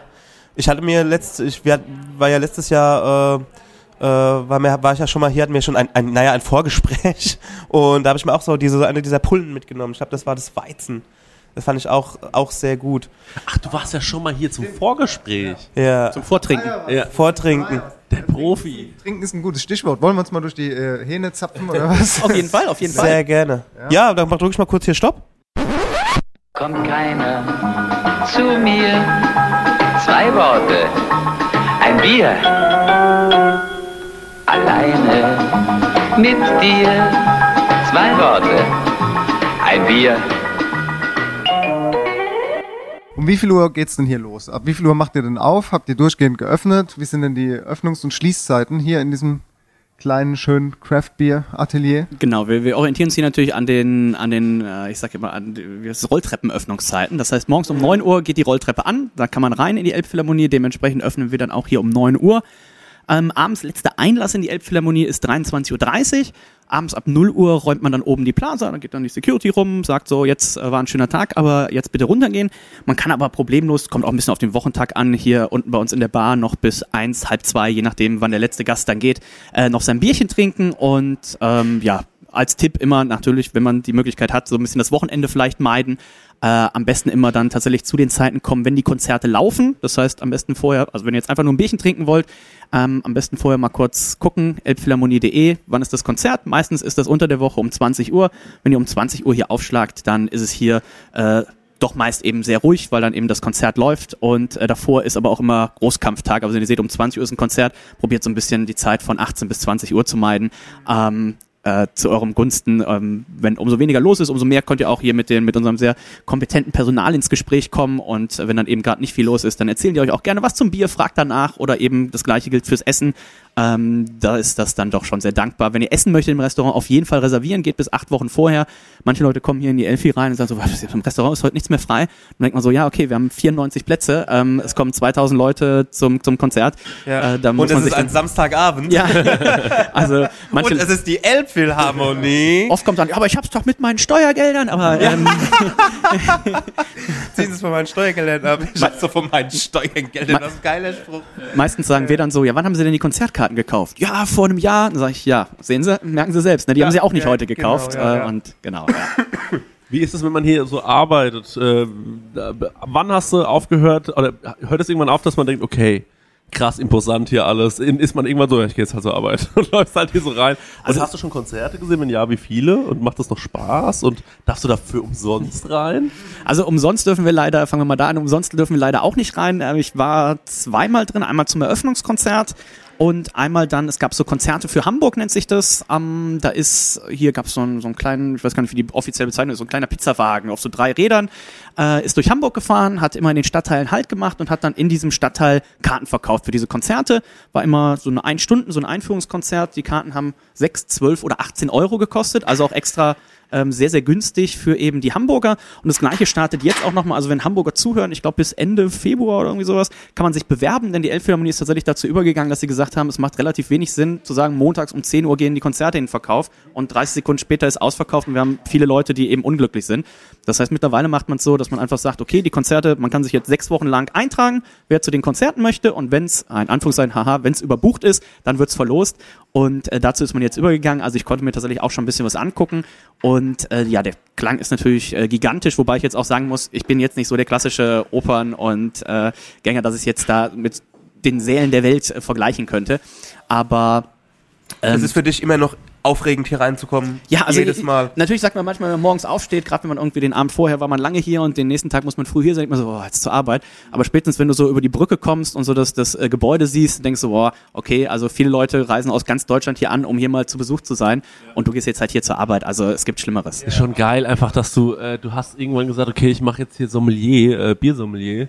Und dann kriegst du einen Job. Also ich habe gerade schon gesagt, das ist jetzt nicht irgendeine Klitsche in Altona oder so, sondern du bist halt gleich hier gelandet. So, das ist halt mega geil. In einem, äh, in einem Laden, der, äh, Laden in Anführungszeichen, Ja, der, der- halt äh, Adresslage hat, sag ich mal. und ähm, und wo es noch total, wo einfach fresh ist. Also Das war ja auch, das war ja auch mit das, das Schönste dabei, dass ich dadurch, dass ich ja als mit als erster quasi hier war, also bevor das Ding eröffnet war, war mein erster Arbeitstag.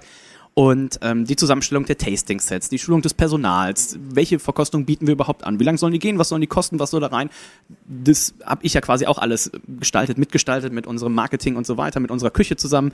Und das ist natürlich auch nochmal, wenn du jetzt in den Laden reinkommst, wo halt schon alles läuft, okay, dann begleitest du es das so ein bisschen, aber es waren nicht wirklich deine Ideen.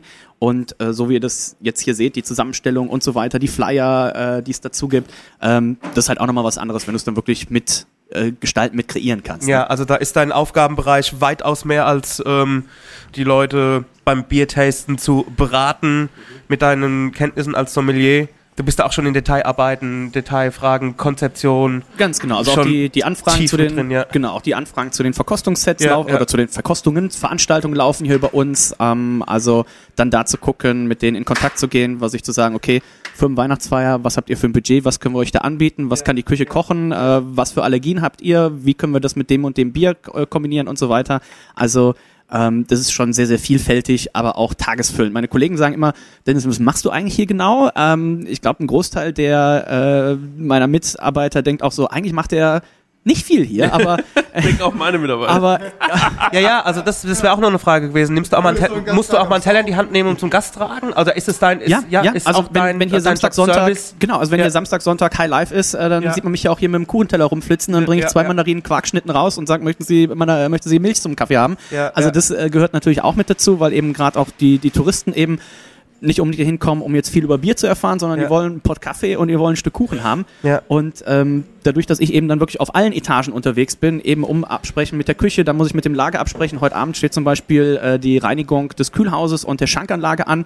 Das heißt, da bin ich dann erstmal zehn Minuten mit dem Einkauf dran. Äh, was macht ihr, was machen wir? Könnt ihr die Fässer schon mal rausräumen? Und deswegen sagen die Kollegen dann schon mal öfter, also Dennis, wir sehen dich relativ selten. und äh, aber ähm, Ja. dadurch, dass ich immer quasi überall unterwegs bin Ja, und äh, das. Aufgabengebiet tatsächlich so vielfältig ist, kann ich dir sagen, lieber Reinhold, ähm, dass es schon nicht ganz ohne ist. Ja, also da bist du, Der äh, Reinhold bist, meckert nämlich immer. bist du, bist du am, am äh, bist du auch so, so ein Springer ein bisschen auch dann halt. ne? Genau, also Ja. weil eben so viel auf, auf allen Etagen, ihr habt es gerade gesehen, dann äh, wir haben hier hinten noch äh, einen Aufzug, wo zum Beispiel die äh, Leute mit Rollstuhl und so weiter reinkommen. Das heißt, ganz oft haben wir da noch, dass dann da jemand klingelt und dann möchte der erst ins Restaurant und sieht dann, oh nee, ich habe ja doch nicht reserviert, dann bringst du den auf die Plaza und äh, es ist einfach hier, ich bin äh, gerne auch mal das Mädchen für alles und wenn Ja. dann unten in, in Bar oder äh, Restaurant irgendwie Not am Mann ist, dann äh, packst du da auch mal mit an oder Ja, äh, ja. also es gibt ganz, ganz viele Sachen. Deine Okay, Kollegin jetzt- hat sich ja in der Zwischenzeit, Ja, Ja, ich wollte gerade jetzt sagen, noch mal jetzt aber mal Bier. ja, Zwischenzeit drei Tablettchen Die nächste gestellt. Frage und die nächste Frage. Drei, drei, Tabletts, drei Tabletts hingestellt mit A6 Bieren. Ja, genau. Dennis Spahn, was ist das? Das sind äh, sechs unserer lecken, leckeren Störtebecker Brauspezialitäten. Wir fangen mal links vorne an und trinken uns dann durch. Links vorne habt ihr jetzt unser Atlantic Ale. Ähm, das ist eben dieses Bier, wo bei mir alles mit äh, losging. Das ist unser Pale Ale, 5,1 Prozent. Mit Die alle das, Moment, Sekunde, hat jeder das alles gleiche in der. Hand? Ja, Ist das jetzt das berühmt-berüchtigte, wo ihr aufgezogen habt, wonach... äh, ganz genau. Und, Ganz äh, genau. Das heißt, was, genau, das, was hier drin ist, ist der sogenannte Citra-Hopfen, ein amerikanischer Aromahopfen, der eben seinem Namen alle Ehre macht, dieses Citrus-Grapefruit-Aroma bringt. Das ist auch dieses typische Craft-Beer-Ding, finde ich. Ganz genau, ja. das- Pale Ale, India Pale Ale, das ist so- hast, ja. Beim äh, Bierverköstigen, also wenn ich jetzt zum Beispiel einen Wein verköstige, dann gibt es ja immer so eine, wird erstmal gerochen und so weiter. Wie macht ihr das beim Bier? Gibt es da auch so einen äh, Ablauf? Genau, also normalerweise immer mit äh, drei Sinnen. Das heißt, das erste ist immer das Auge. Das heißt, das Glas oder das Bier mal so ein bisschen anschauen. Wir haben hier so eine Opalfarbe, sagt man. Das heißt, es ist noch so ein leichter Hefeschleier drin. Schritt, also erster Schritt das Auge. Zweiter Schritt ist dann der Geruchssinn, die Nase. Das heißt, einfach mal reinriechen, mal schauen, was man da wahrnimmt. Ähm, am besten schon fast mit geschlossenen Augen. Dann sieht man oft so Farben äh, vor dem inneren Auge. Dann weiß man schon mal, okay, das Gehirn verbindet gerade diesen Geruch mit irgendwas. Und dann kommt natürlich die Königskategorie, das ist der Geschmack. Das heißt, äh, dann mal einen ordentlichen Schluck nehmen. Und man macht es eben auch bei einer Bierverkostung ganz wichtig, nicht wie beim Wein. Beim Wein hat man oft diese Spucknäpfe stehen und spuckt es dann aus. Das ist beim, bei einer Bierverkostung ausdrücklich verboten, äh, denn man hat äh, ganz hinten auf der Zunge nimmt man erst so Sachen wie Bitternis wahr. Ja, ja. Das heißt, deswegen ist es zum Beispiel bei so einem Atlantic Ale oder allgemein Pale Ale ganz wichtig, dass man das, wenn man es trinkt, runterschluckt, damit Ja. man überhaupt bewerten kann, ja, es ist ein gutes oder ein schlechtes, weil es muss eben diese Hopfenbittere mitbringen. Also ausspucken beim Biertrinken verboten. Ich kann jetzt leider nicht jedes Bier komplett leer trinken. Sonst bin ich Du we we weißt ja, äh, kann ich wohnt in der Willnichstraße. Ich habe Also jetzt 100 Tage keinen Alkohol getrunken und gestern ging schon gut los und heute geht's hier so gut weiter und das Aber ist mach unser mal, genau, erster ich- Termin. Aber die, ich finde, die. Hamburger haben irgendwie einen guten Draht zu Alkohol. Also wir Ja. waren gestern sind zwei, so eigentlich jeder Moment hier hatte mit Alkohol zu tun. Als wir schon im Hotel eingecheckt sind und ich habe auf die Jungs nochmal gewartet. Wir hatten beim Einchecken schon so ein kleines Bierchen und dann haben wir dann später nochmal gechillt und unten gewartet. Und da habe ich dann so, bin ich so um den Kühlschrank herum getigert und der an der Rezeption gesagt, ja, was überlegst du denn so lang, ne? Hat er so zu mir gemeint, ich so, ja, ich weiß nicht, äh, so bisschen, ich bin nach, äh, noch ein bisschen erkältet und habe auch, nehme auch Antibiotika gerade. Und er so, Und ich lang dann so hin an diesen, hab mir ein Astra rausgeholt und er so, ja, wie nur eins, ne? Ja, Junge, ey, jetzt wart mal ab, ne? Und auch gestern, als wir dann, dann später, nächstes Erlebnis war, als wir dann bei Salt and Sea waren, ähm, da sind wir äh, da gerade angekommen, da sind die zwei Gast, also die Chefs, die Gastgeber und alles halt rausgekommen und hatten auch zwei Drinks in der Hand halt, ne? Und gleich so, ey, wollt ihr mal trinken? Also ihr habt da echt einen Gut, coolen Draht dazu. Wochenende, ne? Montag. Also, Nee, es ist Hamburg, das ist das Problem, es ist Hamburg. Ähm, gibt's beim, Entschuldigung, gibt's beim, beim Bierverkosten, äh, kann man da, gibt, muss man irgendeine Reihenfolge einhalten, irgendwie sowas, um sich vielleicht irgendeinen Geschmack nicht zu, zu übertünchen vom nächsten Bier oder so. Also ich muss sagen, ich hatte das, ich hatte das Tablett ja jetzt gerade falsch rumstehen und habe jetzt mal dran gerochen und habe es mir jetzt irgendwie automatisch so hingestellt und es war richtig. Weißt du, was ich meine? Also ich, So ich hab's gefühlt, ich hab's gefühlt. Genau. Also im Grunde kann man sagen, von hell nach dunkel, von leicht nach schwer ist immer eine gute Form. Ja, Wir ja. haben es jetzt hier ein bisschen aufgebrochen, das werdet ihr jetzt gleich sehen. In Bier Nummer zwei, also links oben, Mhm. ist die Eisbock-Version vom ersten Bier. Das heißt, man hat das Atlantic Ale genommen, das hat 5,1 Prozent, man hat das, eingefroren was auf du vorhin erzählt hast, ja. Genau, man hat das eingefroren auf minus 25 Grad und dadurch hat man eben dieses Bierkonzentrat erstellt, nennt sich dann Arctic Ale, hat 8,5 Prozent, ist eben vom Bierstil dann kein Pale Ale mehr, sondern quasi ein Double IPA, Double India Pale Ale und ähm, ist an sich das gleiche Bier, es ist nur Wasser entzogen worden und Wahnsinn. ist natürlich jetzt schon deutlich hopfiger, man hat es nochmal kalt gestopft, nennt sich das, das heißt, man Ja. hat nochmal zusätzlich Hopfen dann hinzugegeben zu diesem Konzentrat und äh, das ist schon eine ne Bombe. Hat auch das Gefühl, das fließt viel Nur dicker Tropfen, über die. Zunge und, ne? Wir können, was wir gleich am Ende nochmal machen können, wir haben die Eisbockbiere, haben wir nochmal vereisbockt. Also es gibt Oh. so ein Gefäß, drei Liter gehen da rein, haben wir drei Liter von den Eisbockbieren jeweils reingemacht und haben das nochmal vereisbockt, sodass Dann ist wir... fast schon sirupartig, oder? Ganz genau, sodass Ja. wir aus diesem Arctic Ale, aus dreieinhalb Litern, haben wir 500 Milliliter extrahiert Mhm. und das ist wirklich, das geht wie Hopfen, Hopfenextrakt geht das, Ja, Hopfen krass. Elixier quasi geht das Geil. runter. Ja, ja. Cool. Damit könntest du vielleicht sogar irgendwie bei einem Dessert arbeiten oder so, ne? Geht mit Sicherheit, ja. Ja. Also wir haben jetzt äh, Grünkohl auf der Karte, was jetzt aber auch wechseln wird und ich reduziere mir tatsächlich Bier und äh, mache den Grünkohl dann mit, mit so einem Bierfond noch an, ja. Du trinkst die ganze Zeit alkoholfrei, Daniel. Was ist los mit dir? Ich weiß dir voll die Glä Gläser rum. Ja, ich glaube auch. Ich glaube, der braucht mal einen Schnaps. Nee, klar, du kannst auch mit Bier kochen, ja. Äh, wir hatten es aber, glaube ich, mal in irgendeiner Folge darüber. äh, Schon Also mal der Bier- klassische Bier-Sorbet Schweinebraten, also so, ja, wenn, du, genau. wenn du so einen Schweinebraten Ja, so da machst. ging es aber um Sorbet oder so, ob wir schon mal Bier-Sorbet. Bier-Sorbet? Da haben wir mal drüber gesprochen. Aber na klar, Bier, Bier ist Ja. natürlich Ja. essentiell in der Küche. Ja. Kannst du auf jeden Fall benutzen, ja. Bier Nummer drei wäre dann unser Bernsteinweizen. Genau ist unser, genau, also hier vorne Das wieder, ja okay. Mhm. Mitte, Mitte unten, äh, ist unser Bernsteinweizen. Das heißt, das meistverkaufte Weißbier Mecklenburg-Vorpommerns. Das heißt, direkt. Ganz genau. Das heißt, was, was ihr jetzt riecht, ist die Banane. Die Banane kommt hier aber nicht über Hopfen oder Malz, sondern über die Hefe. Das heißt, die obergärige Weißbierhefe macht beim Umwandlungsprozess, Hefe frisst den Malzzucker auf, wandelt ihn um zu Alkohol und zu Kohlensäure. Die obergärige Weißbierhefe sondert dann so ein Gärnebenprodukt ab, was ihr jetzt als, als Banane wahrnehmt. Wahnsinn, ja. Wahnsinn. Wahnsinn, wirklich extrem Banane. Es gibt die, es gibt ja auch noch, das kann ich noch von früher, als ich noch kein Biertrinker war, habe ich ab und zu zum Fußball mir so ein Weißbier gekauft, habe noch einen Banane, Bananensaft reingekippt, einen Bananenweizen. Bananenweizen, ja. Ähm, Ja. Wenn du in Anführungszeichen ein gescheit gebrautes äh, Weißbier hast, dann hast du dieses Bananenaroma automatisch schon Ja, äh, mit ja, drin. das ist richtig. Und ähm, dementsprechend, also Bernsteinweizen, äh, meistgetrunkenes Weißbier Mecklenburg-Vorpommers. Das heißt, in Mecklenburg- Mecklenburg-Vorpommern trinkt man keinen Erdinger, Paulaner, Franziskaner, da trinkt man halt das Störtebecker. Und, Warum ähm, mag ich Weißbier, so- Weißbier so sehr? Weil es schmeckt. Einfach mega süffig, ne? Mhm. Das ist als äh, perfektes Sommergetränk. A, jetzt ist natürlich Winter, aber ist ja egal. Hier ist ja sommerlich warm drin. Also. Ja, ja, hier ist super. Ja. Ich finde es auch lecker. Das ist äh, toll. Ja. Das mag ich gerne, ja. Bier Nummer 4, das ist dann Mitte oben. Das ist unser meistprämiertes Bier. Das ist unser Roggenweizen. Das heißt, ähm, man hat hier Roggen verwendet. Müsst ihr euch vorstellen, ich beschreibe das Bier mal wie so ein Geschmackspuzzle, was sich zusammensetzt aus den unterschiedlichen Rohstoffen, die verwendet worden sind. Roggen gibt dem Bier so eine Brotigkeit, wie so ein Roggenbrot, so ein Roggenbrötchen. Dazu kommen Röst- und Karamellmalze. Karamellmalze, leichte karamellige Süße, Röstmalze, wie wenn man Fleisch scharf anbrät, diese Röstaromen und dann kommt eben auch hier wieder die Banane über die Hefe. Das heißt, ich beschreibe das Bier immer wie eine geröstete, karamellisierte Banane in flüssiger Form und das macht's eben so lecker. Ey, das hat gestern so gut zu unserem.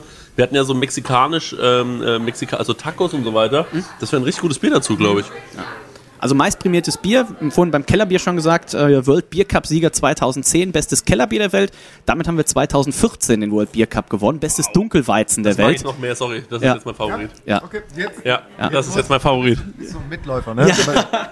Nee, nee, Oh, das, das schmeckt gut, ne? ähm, Bier Nummer 5 ist dann gleich jetzt das Polarweizen. Das heißt, das ist ähm, wieder rechts unten. Ähm, genau, das ist die Eisbock-Version vom Bernsteinweizen. Also vom klassischen Weizen, auch da wieder dieses Ausfrier, dieser Ausfrierprozess von 5,3 Prozent sind wir da auf 9,5 Prozent gegangen. Und das Polarweizen ist hier auch so unter den äh, Angestellten im Haus so äh, der Favorit. Es trinkt sich quasi wie ein Weißbier. Ja. Du hast aber die Lampen an wie bei einem Schnaps. Genau, also knallt äh, halt schneller. Ganz so. In genau. der Gastronomie, da muss es schnell gehen. Ja. Da trinkst du ein Bier, dann Ja. bist du auf dem Level, sagst du. Also Okay. super trinkbar, die 9,5 Prozent schmeckt man, also man merkt, dass was drin ist, aber äh, das hat schon ordentlich Wumms, geht so in die Richtung Weizenbock, Weizen-Doppelbock. Es macht, ähm, das mal zu kommentieren, es macht richtig Spaß, euch, euch Also ich bin ja heute, ich bin heute Nacht gestürzt. Ich habe es im Podcast, glaube ich, noch nicht erzählt. Ähm, und Stimmt, wir sind aus dem Sortensilber Ähm, ich, rausgelaufen. also ich habe keine Schmerzen mehr. So, ja, ja, keine Schmerzen mehr. ich bin geheilt, ein Wunder. ich, ich bin noch nicht gelaufen jetzt seit einer Weile, aber ähm, im Moment geht es mir sehr, sehr gut. Ja, Ja, da müssen wir noch mal drauf eingehen, sorry. Das ist ja schade, dass du es Ist das eigentlich ein Arbeitsunfall? Das ist ein Arbeitsunfall, ja. Ja, wir waren total beflügelt, sind da gestern raus. Ich meine, gut, wir sind sechs Stunden auf der Autobahn gefahren, wo es geschneit hat. Wir hätten uns denken können, dass es kalt ist und dass es vielleicht glatt ist, aber daran haben wir einfach nicht mehr gedacht. Gehen raus, total happy, unterhalten uns, hey, und einfach nur geredet und da ist eine Treppe. Wir laufen halt, die Treppe läufst halt runter. Und der Chrissy guckt irgendwie zu mir und nimmt die erste Stufe und ihn hat es halt komplett hingelegt und er ist Ja. auch noch so ein paar Stufen runtergeschlittert. Es sah aus wie eine Leiche. und ist auch mal so fast ein, zwei Sekunden liegen geblieben und ich hatte auch, Er, er erstmal nicht anfassen. Erstmal, Ja. ich brauche jetzt erstmal einen kurzen Moment. ja, ich hatte noch so einen Taxifahrer am Ohr Ja, und dann so, ich will brauchen gern, wenn gern Taxi unten an Put. Und dann auf einmal gucke ich so und ich stand unter Schock. Du, hast, das hat, du bist aber richtig Ich habe mich geflogen. gefühlt wie so Also, eine Omi, die hinfällt.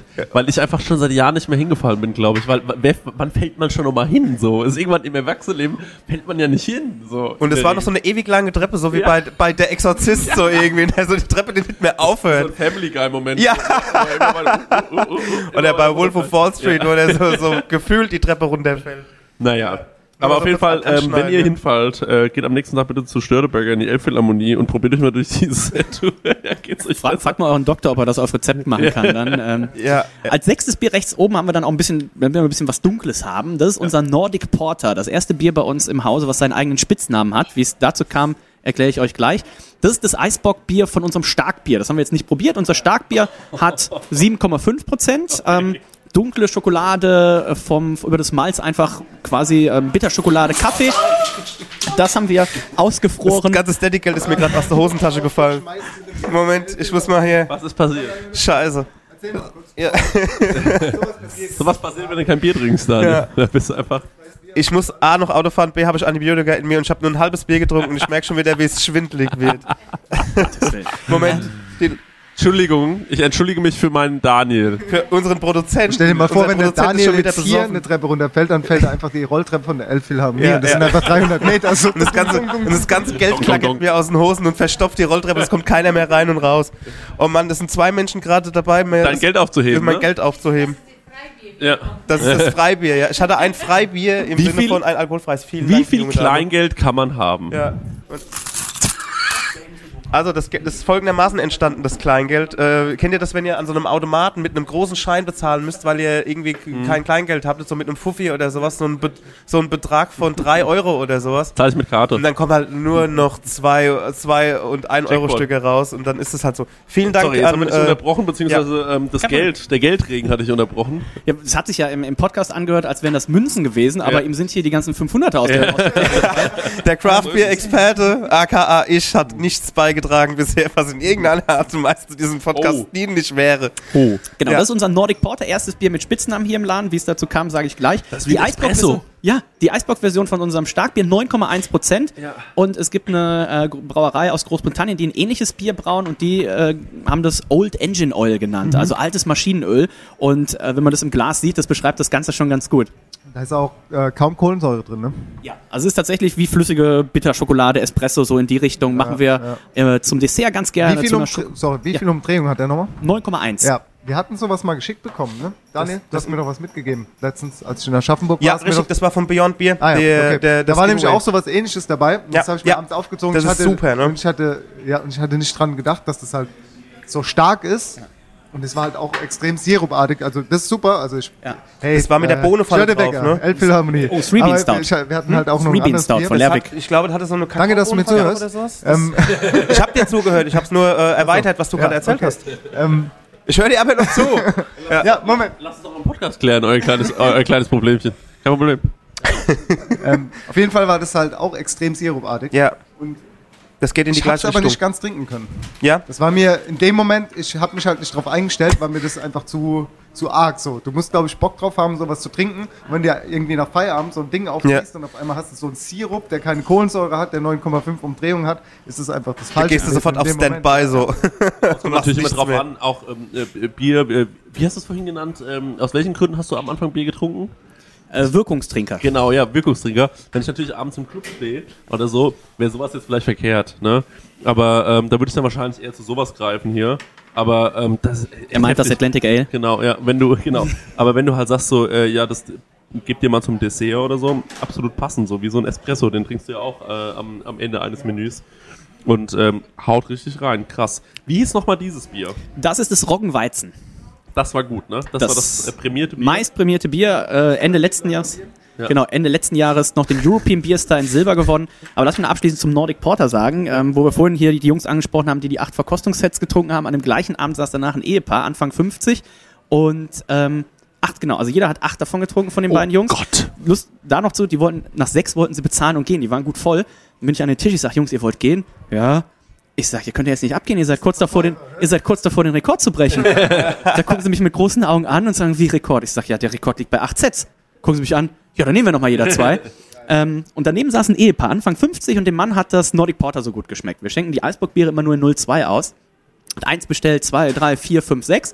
Und nach sechs Bieren, kurz zusammenfassend, 1,2 Liter an 9,1 Prozent von dem Nordic Porter. Das heißt, der hatte die Lampen an, der eine, die eine oder andere Körperfunktion war nicht mehr so ganz intakt. Das heißt, die Zunge wurde schon ein bisschen schwer bei ihm. Aber wie wir alle äh, wissen, auf sechs Beinen kann man nicht stehen. Das heißt, er wollte noch ein siebtes Nordic Porter bestellen. Und das siebte Bier, was er dann bestellt hat, war aber kein Nordic Porter, sondern ein Harry Potter. Und äh, seitdem ist also der Spitzname vom Nordic Porter ist Harry Potter. Und wenn jetzt jemand hier bei uns einen Nordic Porter bestellt, dann bekommt er einen Nordic Porter. Aber wenn jemand einen Harry Potter bestellt, dann bekommt er noch einen Nordic Porter und wir rufen das Taxi. Also den, den Service bieten wir an. sein Bier. Aber ich glaube, Ich, ich will, dass die Folge, äh, dass in der Folgenbeschreibung auch von Harry Potter Bier. ja, das kannst du verlinken, auf jeden Fall. Ich finde, du bist ein Typ, der das, glaube ich, auch wirklich sehr gut vermittelt an die Leute. Ich glaube, du hast Spaß an dem, was du machst und du kannst äh, auch sehr gut mit Menschen umgehen, finde ich. Also jetzt so der erste Eindruck, natürlich, ich glaube, du kannst wirklich hier so, wenn hier Jungs sitzen, wie du sagst, hier kommt nach acht ist Schluss und die sind halt schon rotzevoll, nach sechs ist Schluss, die sind rotzevoll und du sagst, hier, äh, holt man noch zwei mehr. Ja, also man muss natürlich gut. immer, man muss natürlich immer gucken. Also das große Motto ist natürlich immer Bier bewusst genießen. Äh, das heißt, wenn jetzt hier jemand irgendwie wirklich ratzevoll ist und man sieht, so, um Gottes Willen, äh, der muss noch gesund, das ist immer die erste, Ja, die erste ja, Devise, natürlich. der muss noch gesund nach Hause kommen. Dann sagen wir natürlich, also jetzt hier für dich kein Bierchen mehr. Ja, klar, Aber ja. die Jungs waren gut drauf, die konnten auch, glaube ich, einiges vertragen und Ja. äh, in dem Rahmen kann man tatsächlich auch mal ein Späßchen machen und sagen, Klar. hier komm, äh, zwei Sets, dann habt ihr den Rekord Klar. und ähm, ja. Wie ist das? Wie Aber ist du- deine, ja? Wolltest Ja, ich hätte jetzt, weil die hätte jetzt angeschlossen an die Frage, ähm, du musst ja eigentlich auch so ein bisschen so ein, äh, so, ähm, so, so ein soziales Chamäleon sein, ne? Also gerade hier, weil hier kommen ja, wir haben es gerade gesehen, hier kommen Schulklassen rein, dann hast du hier Zwölfjährige, die Craft Beer, zwölf. Zwölfjährige, die, die einfach Bock auf ein bisschen Craft Beer haben. Dann, Die nächste Generation.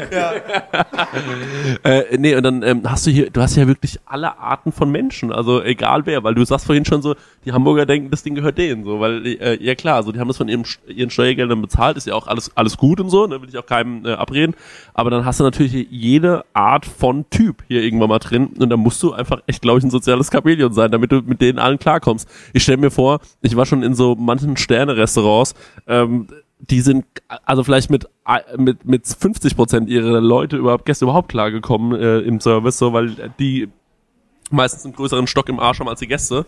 Und ähm, ja, also du musst hier richtig, du musst hier, du, es stelle ich mir geil vor, weil also du gehst da hin und sagst, okay, jetzt bin ich gespannt, was bist du für ein Typ? Ist halt ein bisschen was anderes tatsächlich, als wenn du in einem, in einem, in einem Craft Beer Lokal oder in einem Craft Beer Store arbeitest, weil da weißt du, da geht jetzt wahrscheinlich keiner aus Versehen rein. Äh, hier gehen die Leute tatsächlich aus Versehen rein. Die wollen, oben spielt, äh, was weiß ich, die lange Nacht der Orgel und äh, die kommen hier vorbei und denken so, oh, noch eine Stunde bis es losgeht, gucken wir mal hier rein. Und dann hast du die halt hier sitzen. Die haben mit Bier überhaupt nichts am Hut, aber auch genau auf die musst du dich dann eben einstellen, wie du schon sagst, wie auf den, der sagt, boah, ich habe schon äh, bei Untapped äh, 8000 Biere getrunken. Was habt ihr denn noch, was ich Und nicht man, kenne? Ne? und man muss ja auch sagen, hier kommen ja auch äh, Ü50, äh, die Generation Ü50 rein. Ähm, und die kennen das wahrscheinlich auch gar nicht. Die kennen dieses klassische Bier und dieses Craft Beer ist neu und jetzt sind sie hier auf Tour und sehen das dann und sagen, okay, jetzt bin ich schon mal hier, jetzt will ich auch wissen, äh, was, was geht. Wobei, so. wobei die Zeigt Älteren, also wir haben so eine verlorene Generation in, in Deutschland, das ist dann, wäre dann tatsächlich so eher unser Alter. Die Älteren, die kennen es tatsächlich noch von früher, dass die Biervielfalt tatsächlich größer war, weil es eben noch mehr unabhängige Brauereien, mehr Familienbrauereien gab und dann hast du wirklich so eine Auswahl, dass die 8, 10 oder 15 Biere haben. Das heißt tatsächlich, die älteren Leute, die sind sogar noch aufgeschlossen dafür und sagen, oh Mensch, ich habe ein Schwarzbier, äh, schon 20 Jahre nicht mehr getrunken, ne? gab es einfach krass, nicht mehr oder okay. so. Ähm, und äh, also das man unterschätzt das. Es gibt natürlich auch alte Leute, die sagen, äh, ich möchte einen Pilz. Dann sagst du, ja, wir haben 14 Sorten, möchten Sie nicht was anderes probieren? Ich will einen Pilz. Ja, hast du natürlich auch. Ne? Was ist, ähm, was ist dein Lieblingsbier? Genau, was trinkt der, der Dennis Spahn privat? Genau, das, das frage ich auch. Becks. nee, ich meine jetzt von den, schon grundsätzlich vom Stil, ein bisschen Weizentyp, ein dunkler Typ. schnell. Kannst du da, kannst du mal bitte noch einen Einspieler machen? Con Con Confession.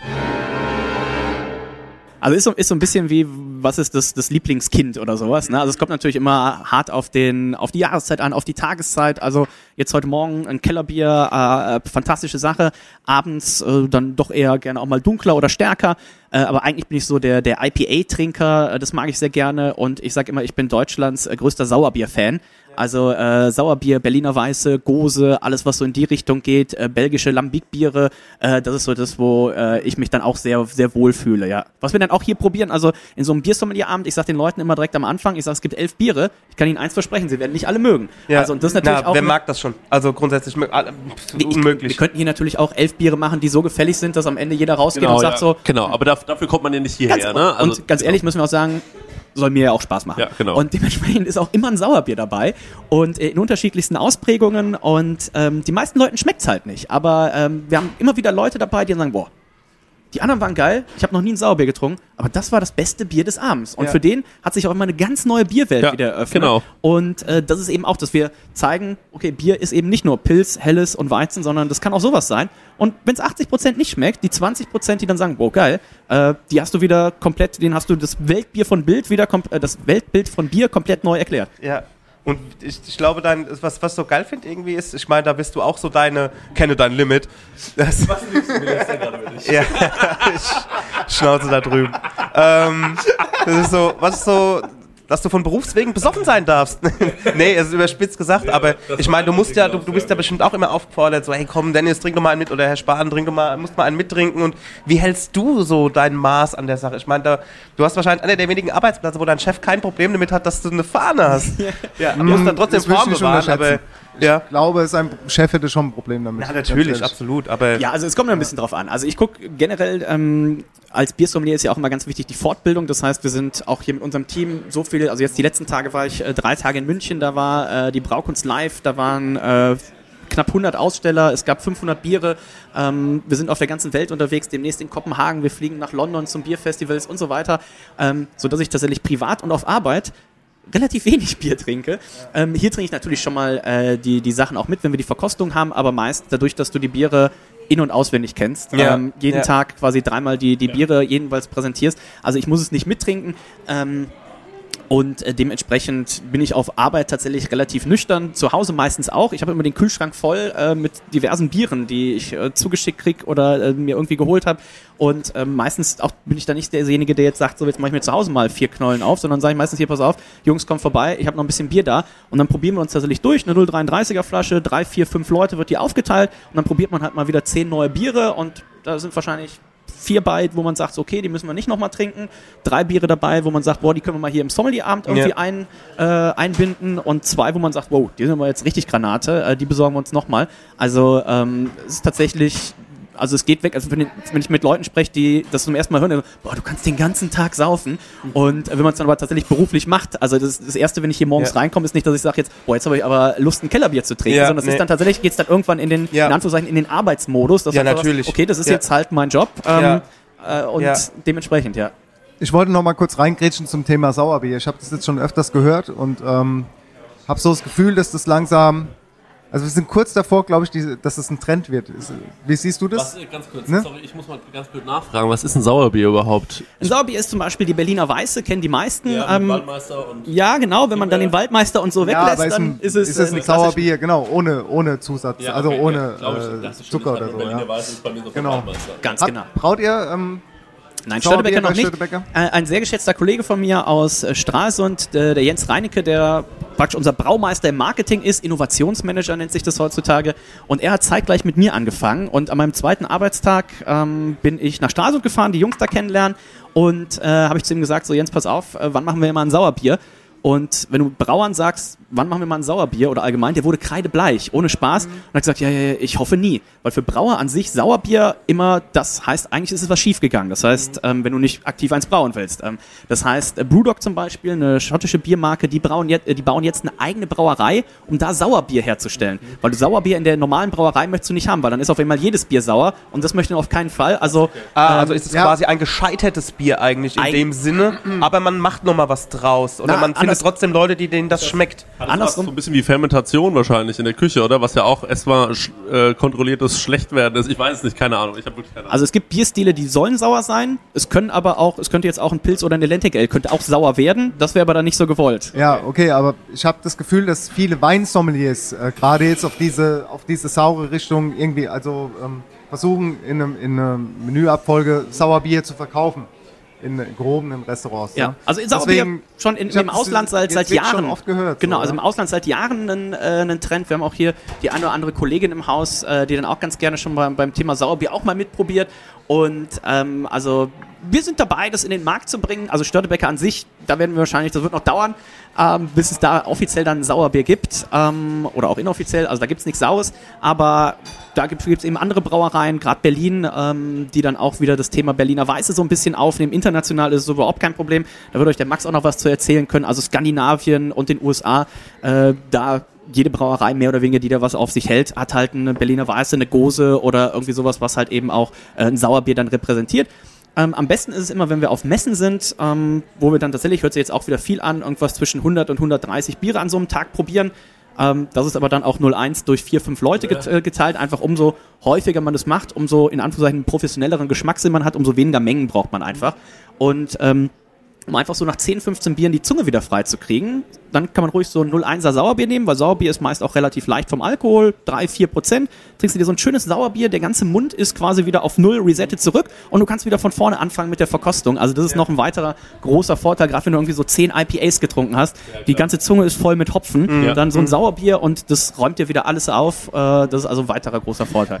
Das, Gut, jetzt äh, mü- müssen wir mal ganz kurz auf die Uhr schauen. Ähm, ja, ich würde mal sagen, wir haben alle Infos, die wir brauchen. ja, Also, haben wir alle. Super. Ja, wir können jetzt Also- nach Hause fahren wir, äh, und uns irgendwo als Biersommelier bewerben, so wie Ja, du das gemacht hast. genau. Denn wir wissen jetzt eigentlich Das alles. machen wir dann beim Schlappesäppel zu Hause. genau, Ich das machen wir Schlappe- Biersommelier beim Schlappesäppel getrunken. Ja, auf jeden Fall. Also ich habe auch Freunde unten im, im Odenwald ähm, und Schlappesäppel, beziehungsweise das Faustradler war es. Ja. Äh, damals habe ich auch, ein Kumpel hat geheiratet, der hatte Faustradler auf der Hochzeit und äh, dementsprechend Faust, Schlappesäppel äh, bin ich sehr gut bekannt mit. Sehr schön. Dann vielen, vielen Dank, dass wir hier sein durften. Sehr gerne. Schön, dass ihr uns besucht habt. Wunderbarer Gast, wirklich. Äh, also äh, gerne wieder, äh, wenn es äh, Neues an der Sauerbierfront gibt. Ja, ich ich komme dann einfach mal zum Gegenbesuch. Genau, Ich komme ja. mal zu euch und dann So. bringe ich ein bisschen Bier mit. So, da haben wir das doch geklärt. Sehr schön. Ja, dann vielen Dank und ähm, äh, mach's gut. Wie heißt nochmal dein Podcast? Hast du den noch? Männerabend. Männerabend, die Serie. Männerabend.info ist die äh, Internetseite. Wir machen alles äh, zum Thema Bier. Wir testen Bier, wir besuchen eben diese Veranstaltung, halten das fest. Das Wichtige ist immer, das ist nicht so stock und steif, sondern ähm, das ist doch auch durchaus mit, dem- mit dem Augenzwinkern. Ja. Wir haben immer, um auch so ein bisschen die, die andere Biergruppe abzuholen, gibt es immer mal in unregelmäßigen Abständen ein sogenanntes Billigbier-Special. Das heißt, dann gehen wir los, kaufen uns vier die billigsten Biere, die wir im Supermarkt finden und dann werden die eben ver, äh, verkostet und da geht's dann eben auch Das ist nix, ne? Das ist doch was für euch. Auch aus der Plastikflasche? Auch, auch, also PET äh, Ja, und so okay. weiter. Also Ja. Billigbier Special. Ich glaube, wir sind mittlerweile, da haben wir glaub ich, insgesamt zwölf von gemacht. Es gibt über 114 Folgen Männerabend. Ähm, also Mhm. Krass. da ist was. Ich finde es ich so krass, das allererste Mal, als ich Bier in Plastikflaschen gesehen habe, war in Dänemark. Mhm. Und das fand ich so, so paradox irgendwie, weil die Dänen halt gerade so mit Nature und allem drum und dran, dann verhögern sie das Bier in der Sehr Plastikflasche. gut, aber machen wir einen Deckel drauf. Äh, Ja. Dankeschön und hört gerne in den Podcast rein, ähm, wenn euch das gefallen hat. Und äh, ansonsten besucht die Elbphilharmonie und kommt mal zu Störtebecker. Und lasst liebe Grüße da. Auf jeden Fall störtebecker-eph.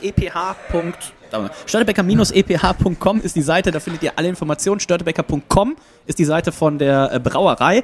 Ähm, also wenn ihr zu uns wollt, störtebecker-eph.com findet ihr alle Informationen zu den Verkostungen. Wir machen mittlerweile auch Bier und Schokolade, wir machen Bier und Käse, wir machen Abende zu holzfassgereiften Bieren. Also äh, es gibt keinen Grund, nicht auch mal ab und zu ein paar Bierchen mit mir zu trinken. Das hat auch, das Sehr, hat sehr auch, schön. das hat auch einer in der Gruppe nochmal gefragt. Äh, der Ruben van Kenuben, der heißt doch bestimmt nicht so. Äh, sie wollen im Mai die äh, Ratsherrn Brauereiführung 105 machen und äh, als Ergänzung noch eine nette Kneipe oder einen guten Craftbierladen empfehlen oder eine Location, wo sie hingehen könnten. Wo könnten sie wohl hingehen? Hm, hm, hm. Ja. Also, also gerne hier vorbeikommen. Kommt doch in den goldenen Handschuh. Rats, Ratsherrn, ganz, das wissen wir auch vielleicht viele nicht, Ratsherrn, der Chef von Ratsherrn, der Oliver Nordmann, ist der Bruder vom Störtebecker-Chef. Ach, guck mal da. Jürgen da ist die Nordmann. Verbindung. Hast du gehört, Auf erfind- äh, kriegt ihr noch alle Infos dazu. Ja. Hast du gehört, Ruben? Dennis, Da- da- Ruben, vielen Dank. komm Ich mag deinen Namen Genau. sehr. Ich mag dich sehr. Das Ja. war wirklich ein sehr schöner Vormittag. Wir haben jetzt einfach auch schon die Lampen an, ne? Ja.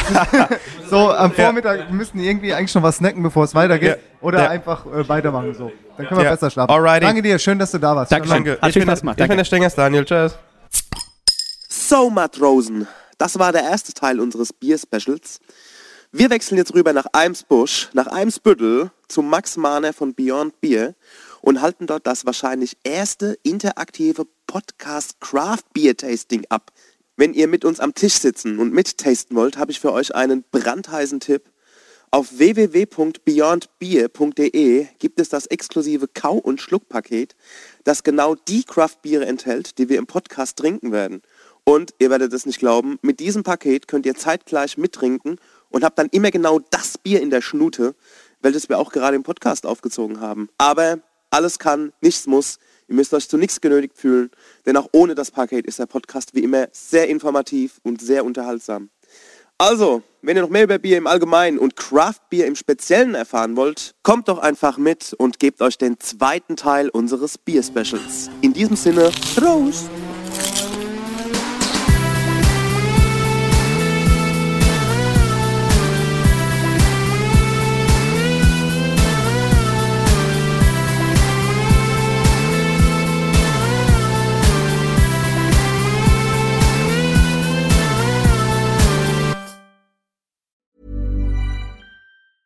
Even when we're on a budget, we still deserve nice things.